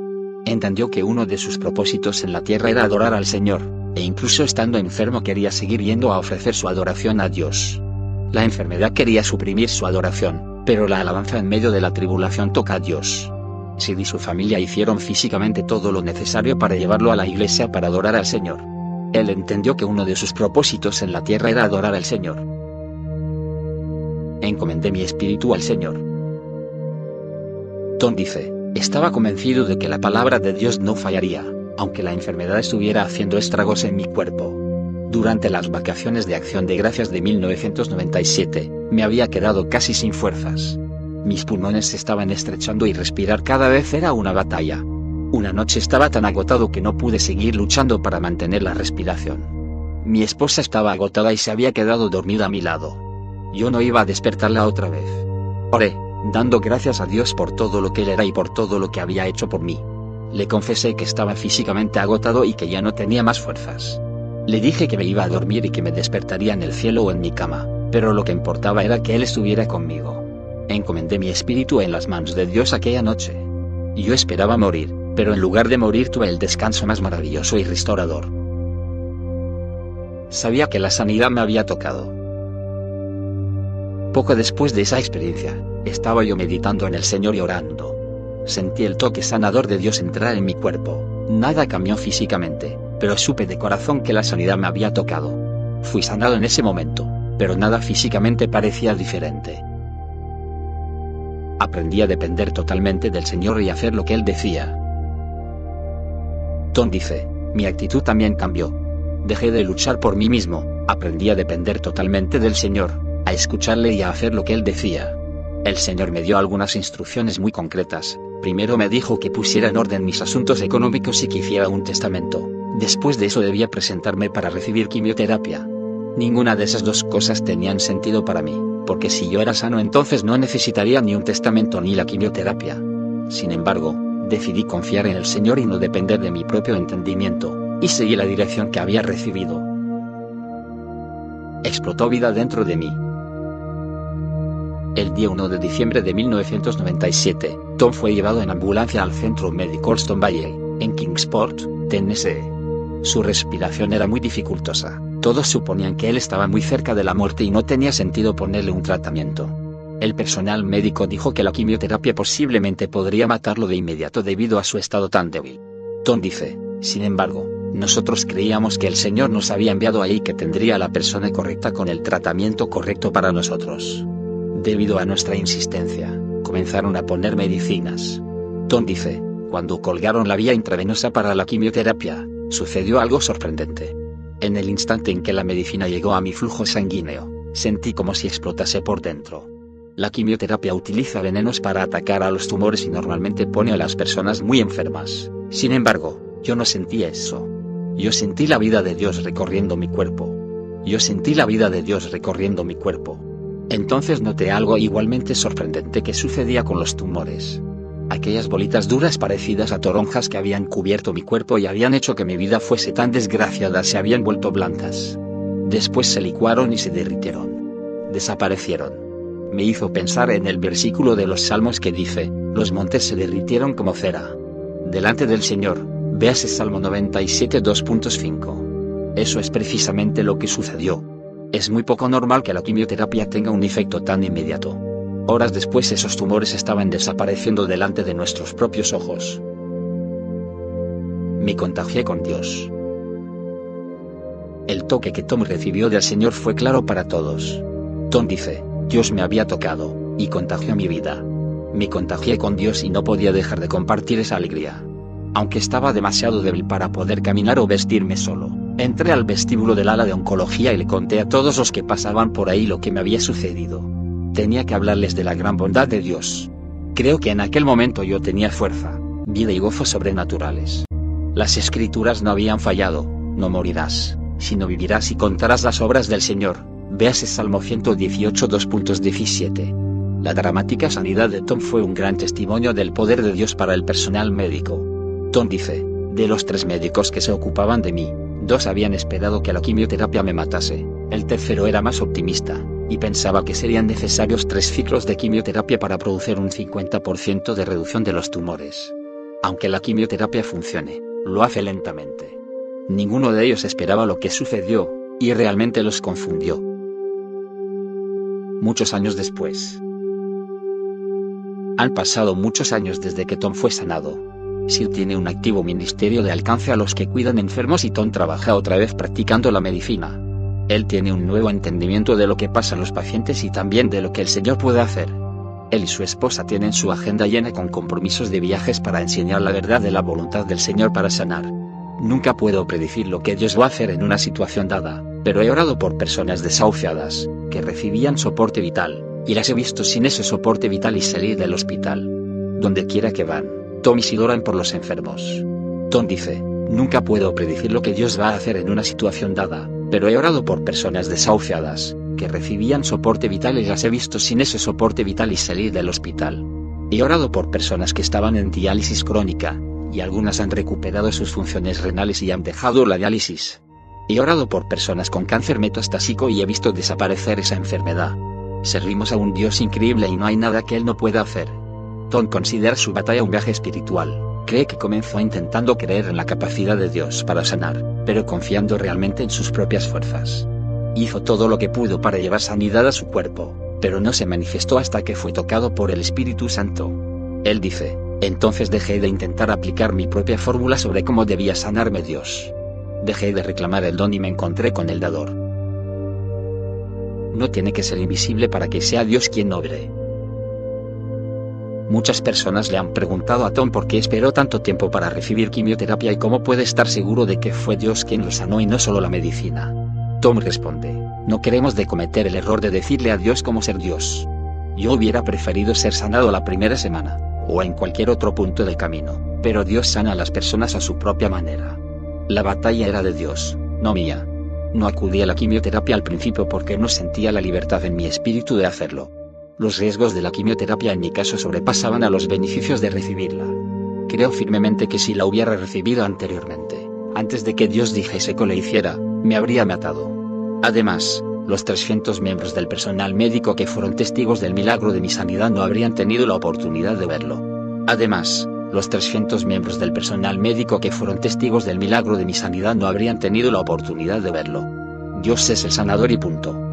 La sanidad es una de esas cosas que permanecen dentro del dominio divino o la autoridad de Dios. A veces Dios usa a la medicina y a los médicos para sanar, no tiene que ser 100% invisible para que sea Dios obrando. No hubo una fórmula o método que Jesús utilizó para sanar a las personas. En el Antiguo Testamento, Dios dirigió a Isaías a poner un emplasto sobre Ezequías para curarlo. Lo importante es buscar al Señor, aprender a escuchar a Dios, creer y confiar en Él y hacer lo que Él le diga. Ser un guerrero para Dios no significa pelear una única y gran batalla. Comienza en este momento, al tomar la pequeña decisión sobre qué hacer. Se trata de permitir que Dios tenga el control. Un mensaje de los pastores de Tom. Los pastores de Tom, Glenn Sturgill y Robert Fultz Jr., son hombres con muchos años de experiencia pastoreando una iglesia fundamentada en la fe, y fueron una presencia fiel y constante en las vidas de los Renfro. El pastor Sturgill dice, He visto a Dios moverse a favor de muchas personas moribundas. Es cuando las personas se rinden por completo y lo tocan, que pueden creer realmente.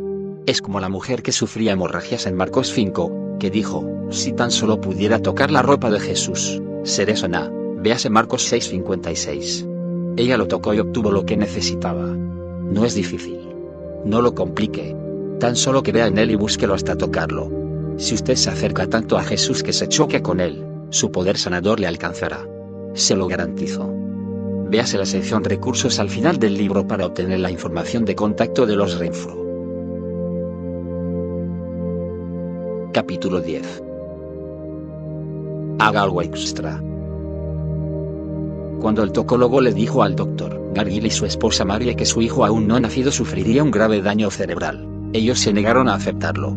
Creían que Dios sanaría a su bebé, pero sabían que tendrían que encontrar la fe para hacer algo fuera de lo ordinario para obtener un milagro. Lo siguiente es lo que hicieron. Faltaba más de la mitad del cerebro de nuestro bebé. A finales del otoño de 1992 el Dr. Gabriel era médico de emergencias en Edmonton, Alberta, al oeste de Canadá. A su esposa, Marie, le quedaban unas cuantas semanas para dar a luz a su cuarto hijo.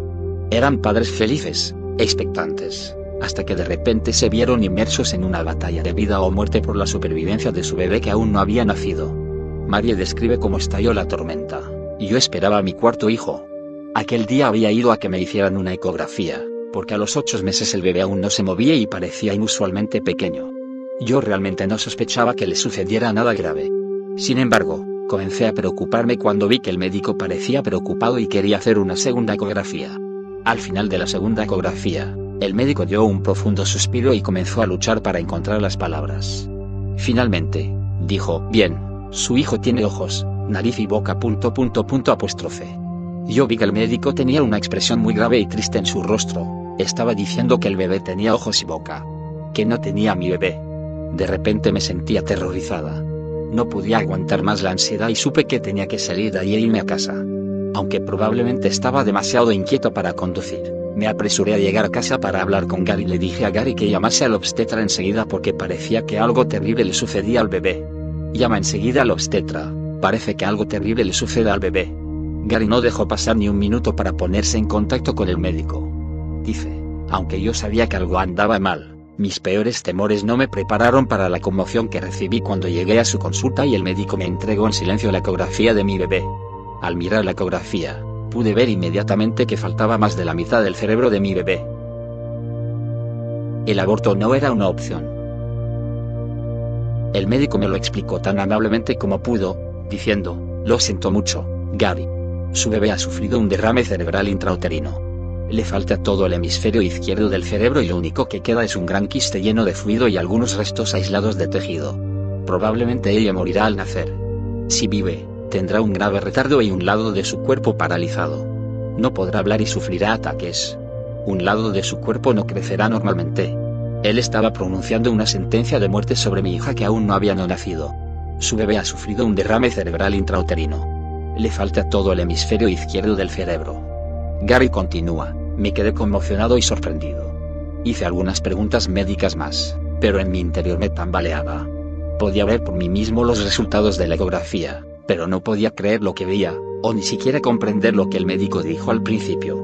Estaba ahí sentado en su consulta, mirando fijamente la ecografía y tratando de hacer sentido de lo que estaba sucediendo. Entonces el obstetra sacó el tema de poner fin al embarazo.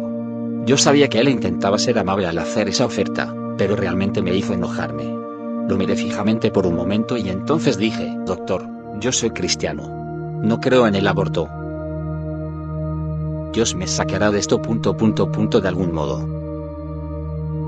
Aunque yo no creía en el aborto, era médico y sabía que las consecuencias personales de traer al mundo a un niño con tales daños serían intensas.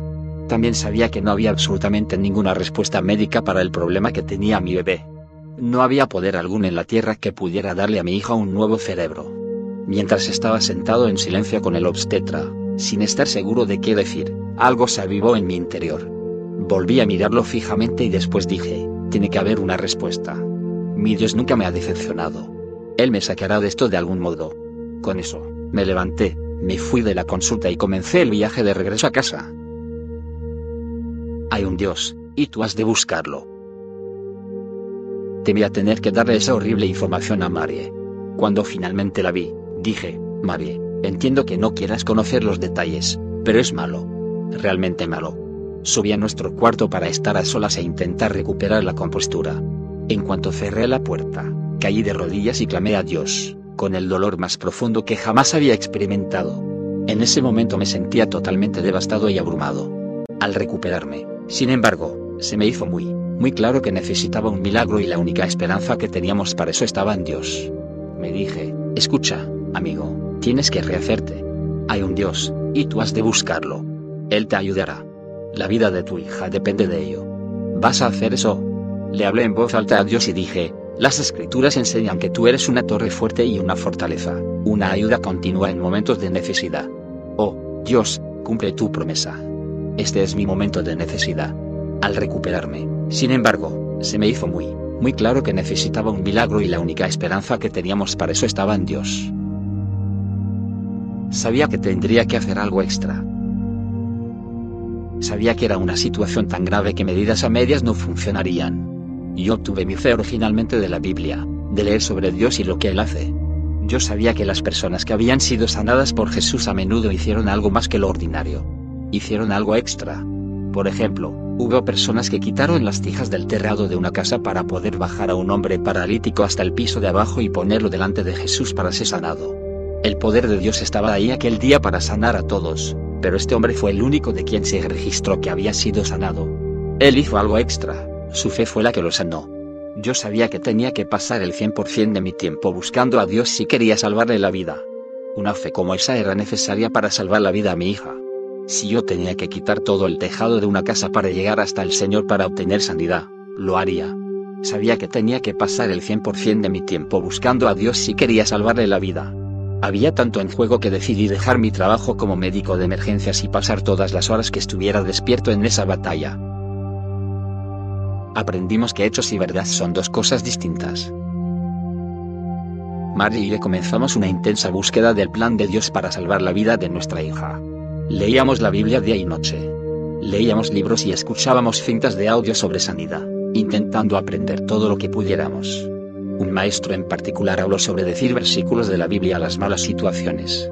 Enseñó sobre la importancia de reconocer la diferencia entre los hechos negativos que pudieran confrontarnos y la verdad eterna de las promesas de Dios.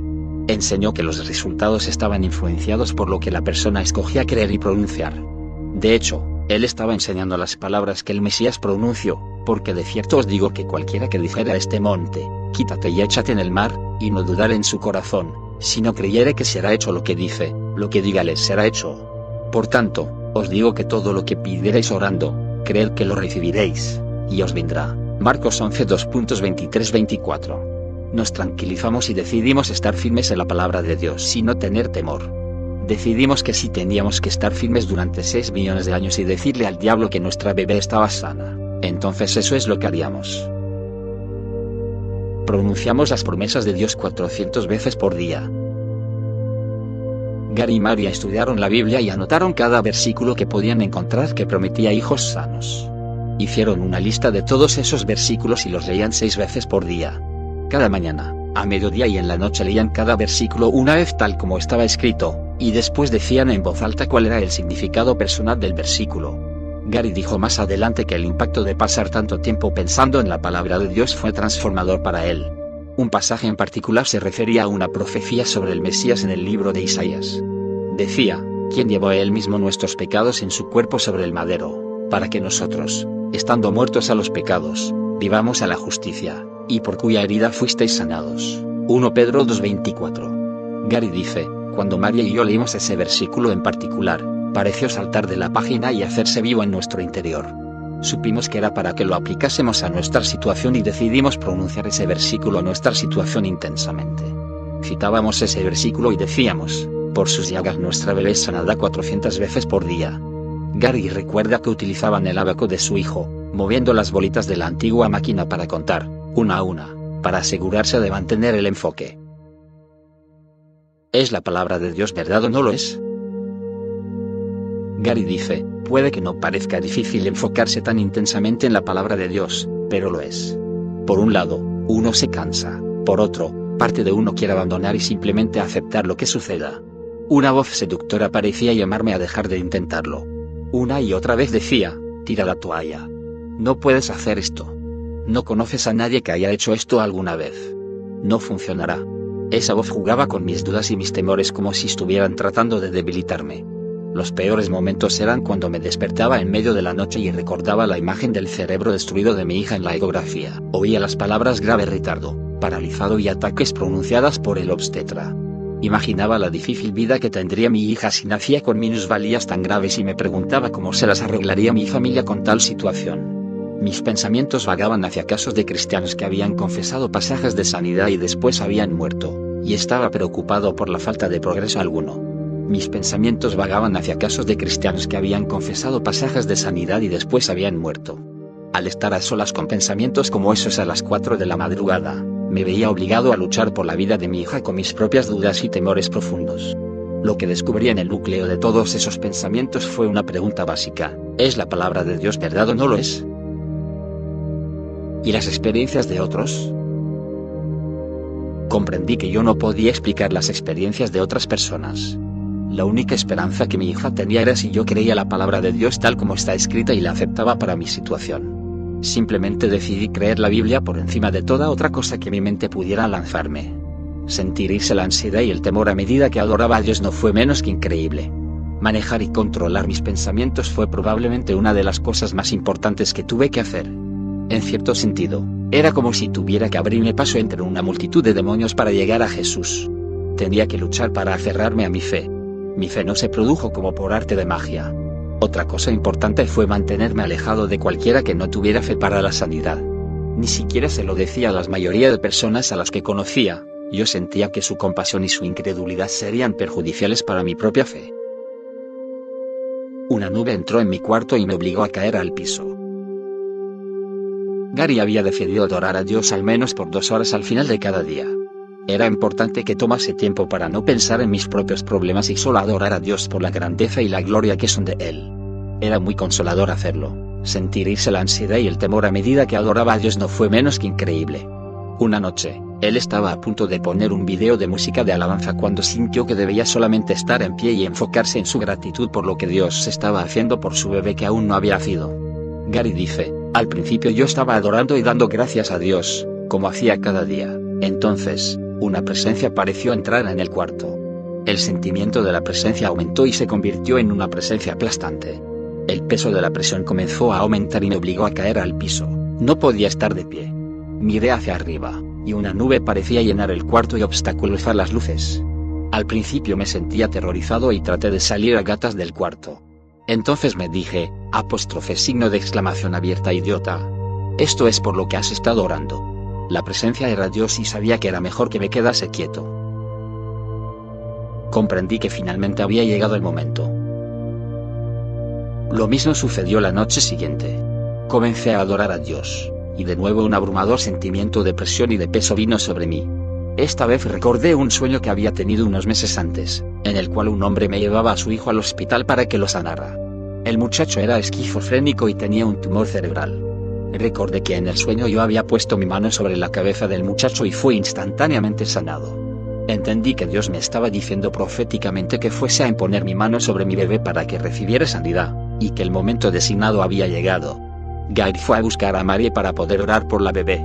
Aproximadamente a la misma hora la cuñada de Gary, que vivía a más de 2,000 kilómetros de distancia, se despertó con una fuerte urgencia de orar por Gary y Marie. Se levantó de su cama a las 2 de la madrugada y comenzó a orar. Mientras tanto, Marie había sentido un impulso de estar con Gary que no podía explicar. Estaba lista para acostarse y dormirse cuando sintió que debía ir a ver a Gary. Cuando se acercaba al cuarto en el que él estaba para orar, habló en silencio a Dios y dijo, Señor, cualquier cosa que tengas para mí la acepto. Rindo toda mi vida a ti. Sé que todo saldrá bien. Ella solo quería que Dios la ayudase a confiar en él. Una oleada de puro amor me hizo arrodillarme. Gary y Marie se encontraron en el pasillo de su casa. Marie describe lo que sucedió a continuación. Después de unas palabras, Gary puso su mano sobre mi vientre y oró, y al principio no sucedió nada. Gary se negó a aceptar esa decepción y trató de orar otra vez, pero nada sucedió. Finalmente, la tercera vez, puso su otra mano sobre mi cabeza, y esta vez una oleada de poder salió de sus manos y pasó a la bebé y a mí.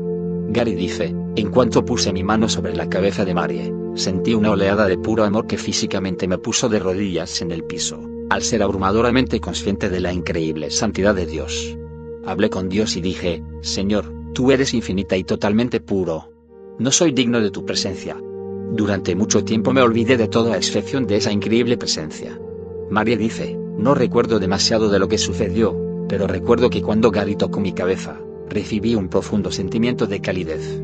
Me sentí completamente amada y consolada, como nada que antes hubiera experimentado.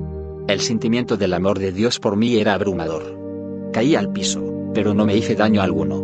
Lo siguiente que supe es que Gary y yo nos estábamos mirando. Entonces nos dimos cuenta de que la bebé se movía y daba patadas, y supimos que teníamos nuestro milagro. Nuestra bebé estaba a salvo. Entonces nos dimos cuenta de que la bebé se movía y daba patadas, y supimos que teníamos nuestro milagro. El nacimiento de la saludable bebé Caroline. Gary sugirió que obtuvieran pruebas haciendo otra ecografía, pero Mario ya no quería más ecografías. María sabía que Dios sana de forma gradual y también por medio de milagros repentinos. Si Dios iba a sanar a la bebé gradualmente, eso no aparecería en la ecografía. Lo importante para ella era creer a Dios. Decidieron confiar en Dios hasta el final, y esperar que naciera una bebé sano. La prueba no mostró discapacidad de ningún tipo. Gary dice, el diablo no se rindió. Nuestras mentes siguieron siendo atacadas por dudas, adoptando la forma de, apóstrofe signo de interrogación abierta. ¿De verdad sucedió eso? ¿Lo imaginamos nosotros? ¿Estábamos los dos alucinando?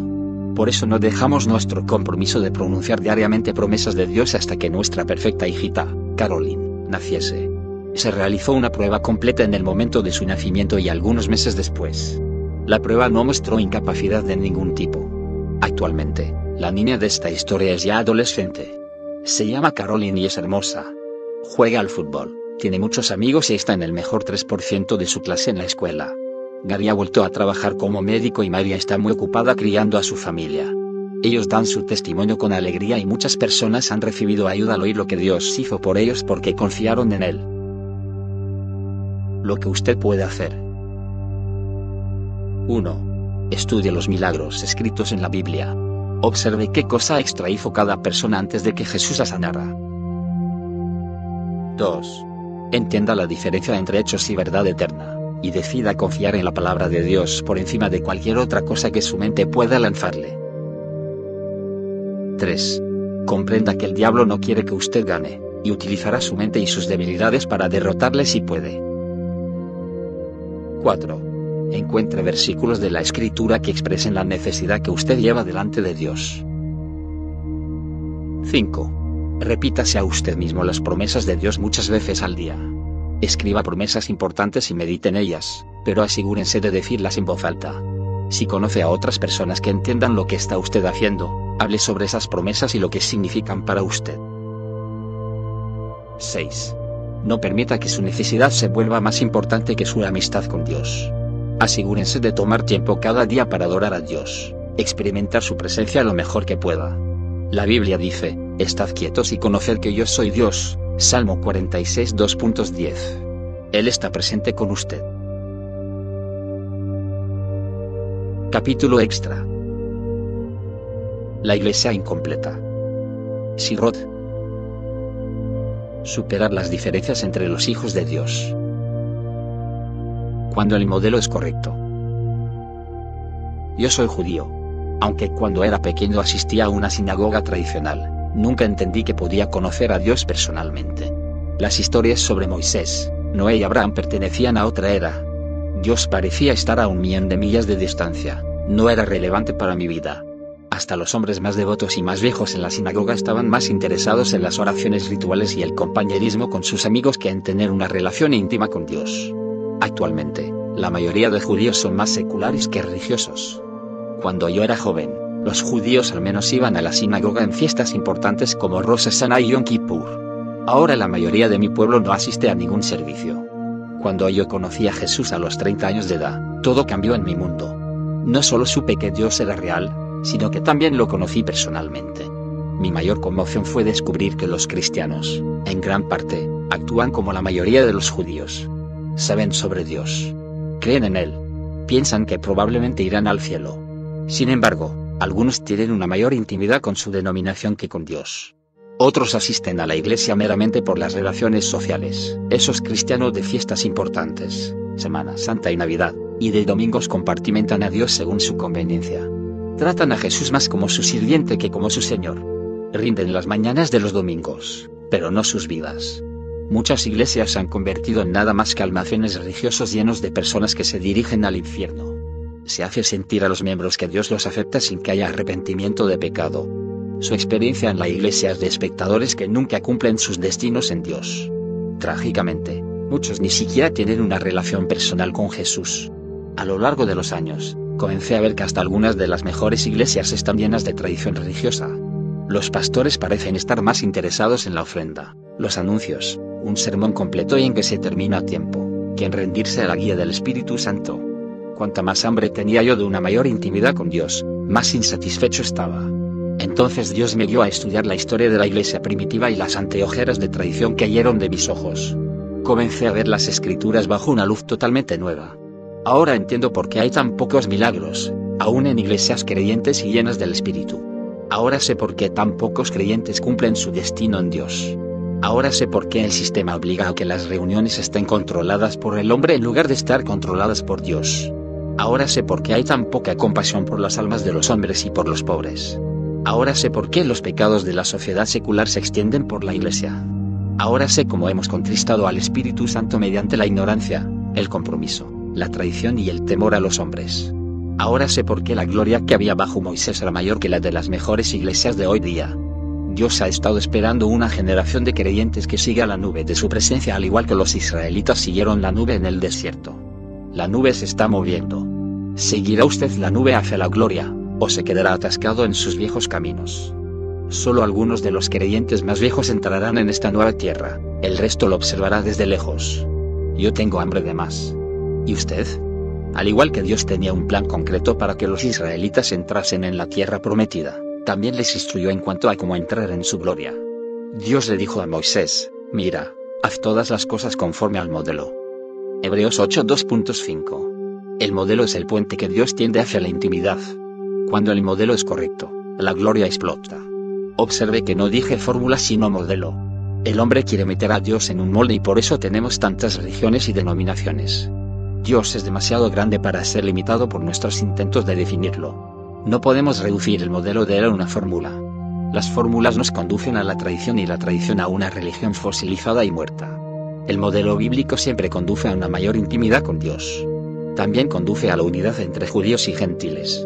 Yo creo que en la actualidad Dios nos está llamando a un nuevo nivel en el cual creyentes tanto judíos como gentiles se unirán como un hombre nuevo, rendido a su espíritu y caminando en poder. He aquí que yo hago cosa nueva, pronto saldrá a luz. Isaías 43 2.19. Primero lo natural, después lo espiritual. El modelo de Dios que define la relación entre la Iglesia y el pueblo judío se explica en 1 Corintios 15:46. Mas lo espiritual no es primero, sino lo animal, luego lo espiritual. En primer lugar, Dios actúa con su pueblo natural, Israel.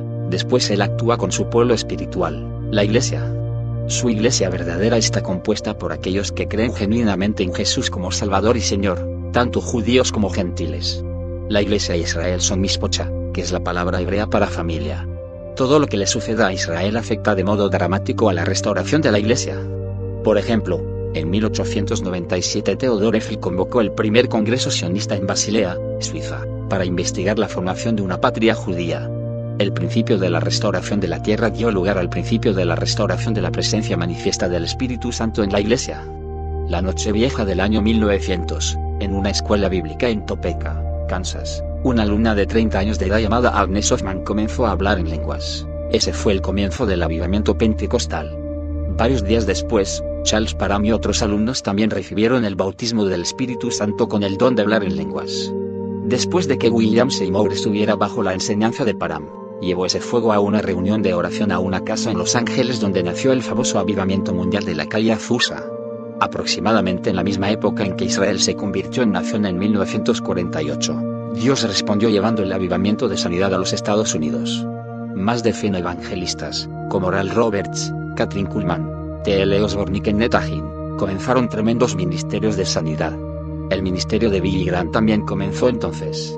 En 1967 Israel recuperó la posesión de Jerusalén por primera vez desde que el templo fue destruido. Ese mismo año comenzó el movimiento católico carismático, el cual pasó a impactar a cristianos de todas las denominaciones. Los últimos años de la década de los 60 también dieron surgimiento al movimiento de Jesús, el cual llevó a cientos de hippies al reino de Dios. En la época de la guerra de Yom Kippur en 1973, surgió el avivamiento entre el pueblo judío, dando como resultado el actual movimiento mesiánico judío. ¿Qué viene a continuación? Si quiere usted saber cuál será el siguiente movimiento de Dios, observe a Israel. Debido al pecado, Dios esparció al pueblo judío por toda la tierra, pero en los últimos tiempos Él promete llevarlos a Israel. Véase Ezequiel 37 2.21. En el antiguo pacto, la nación de Israel era una tierra dividida. El reino del norte se llamaba Israel y el reino del sur, Judá. Judá e Israel lucharon entre ellos.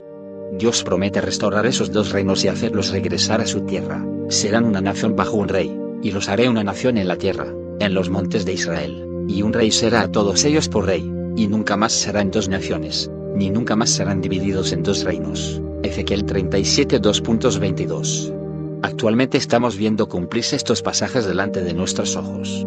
Israel es de nuevo una nación y los judíos están regresando a Israel en números que baten récords. Una señal de la aproximación de la hora profética será cuando los judíos del norte de Israel, de la anterior Unión Soviética, regresen a la tierra. Jeremías 16 2.14-16 dice que, cuando eso suceda, judíos de todo el mundo regresarán a Israel. También estamos comenzando a ver el cumplimiento espiritual de la profecía de Ezequiel los dos pueblos de Dios del pacto, judíos y cristianos, que han estado divididos durante siglos, se unirán bajo un rey, Jesús. Esto causará una explosión espiritual en la iglesia. La peor pesadilla del diablo se cumplirá cuando el gigante durmiente, la iglesia, finalmente comprenda que el propósito subyacente de los actuales derramamientos del Espíritu Santo es equipar a los creyentes con poder para evangelizar a los judíos.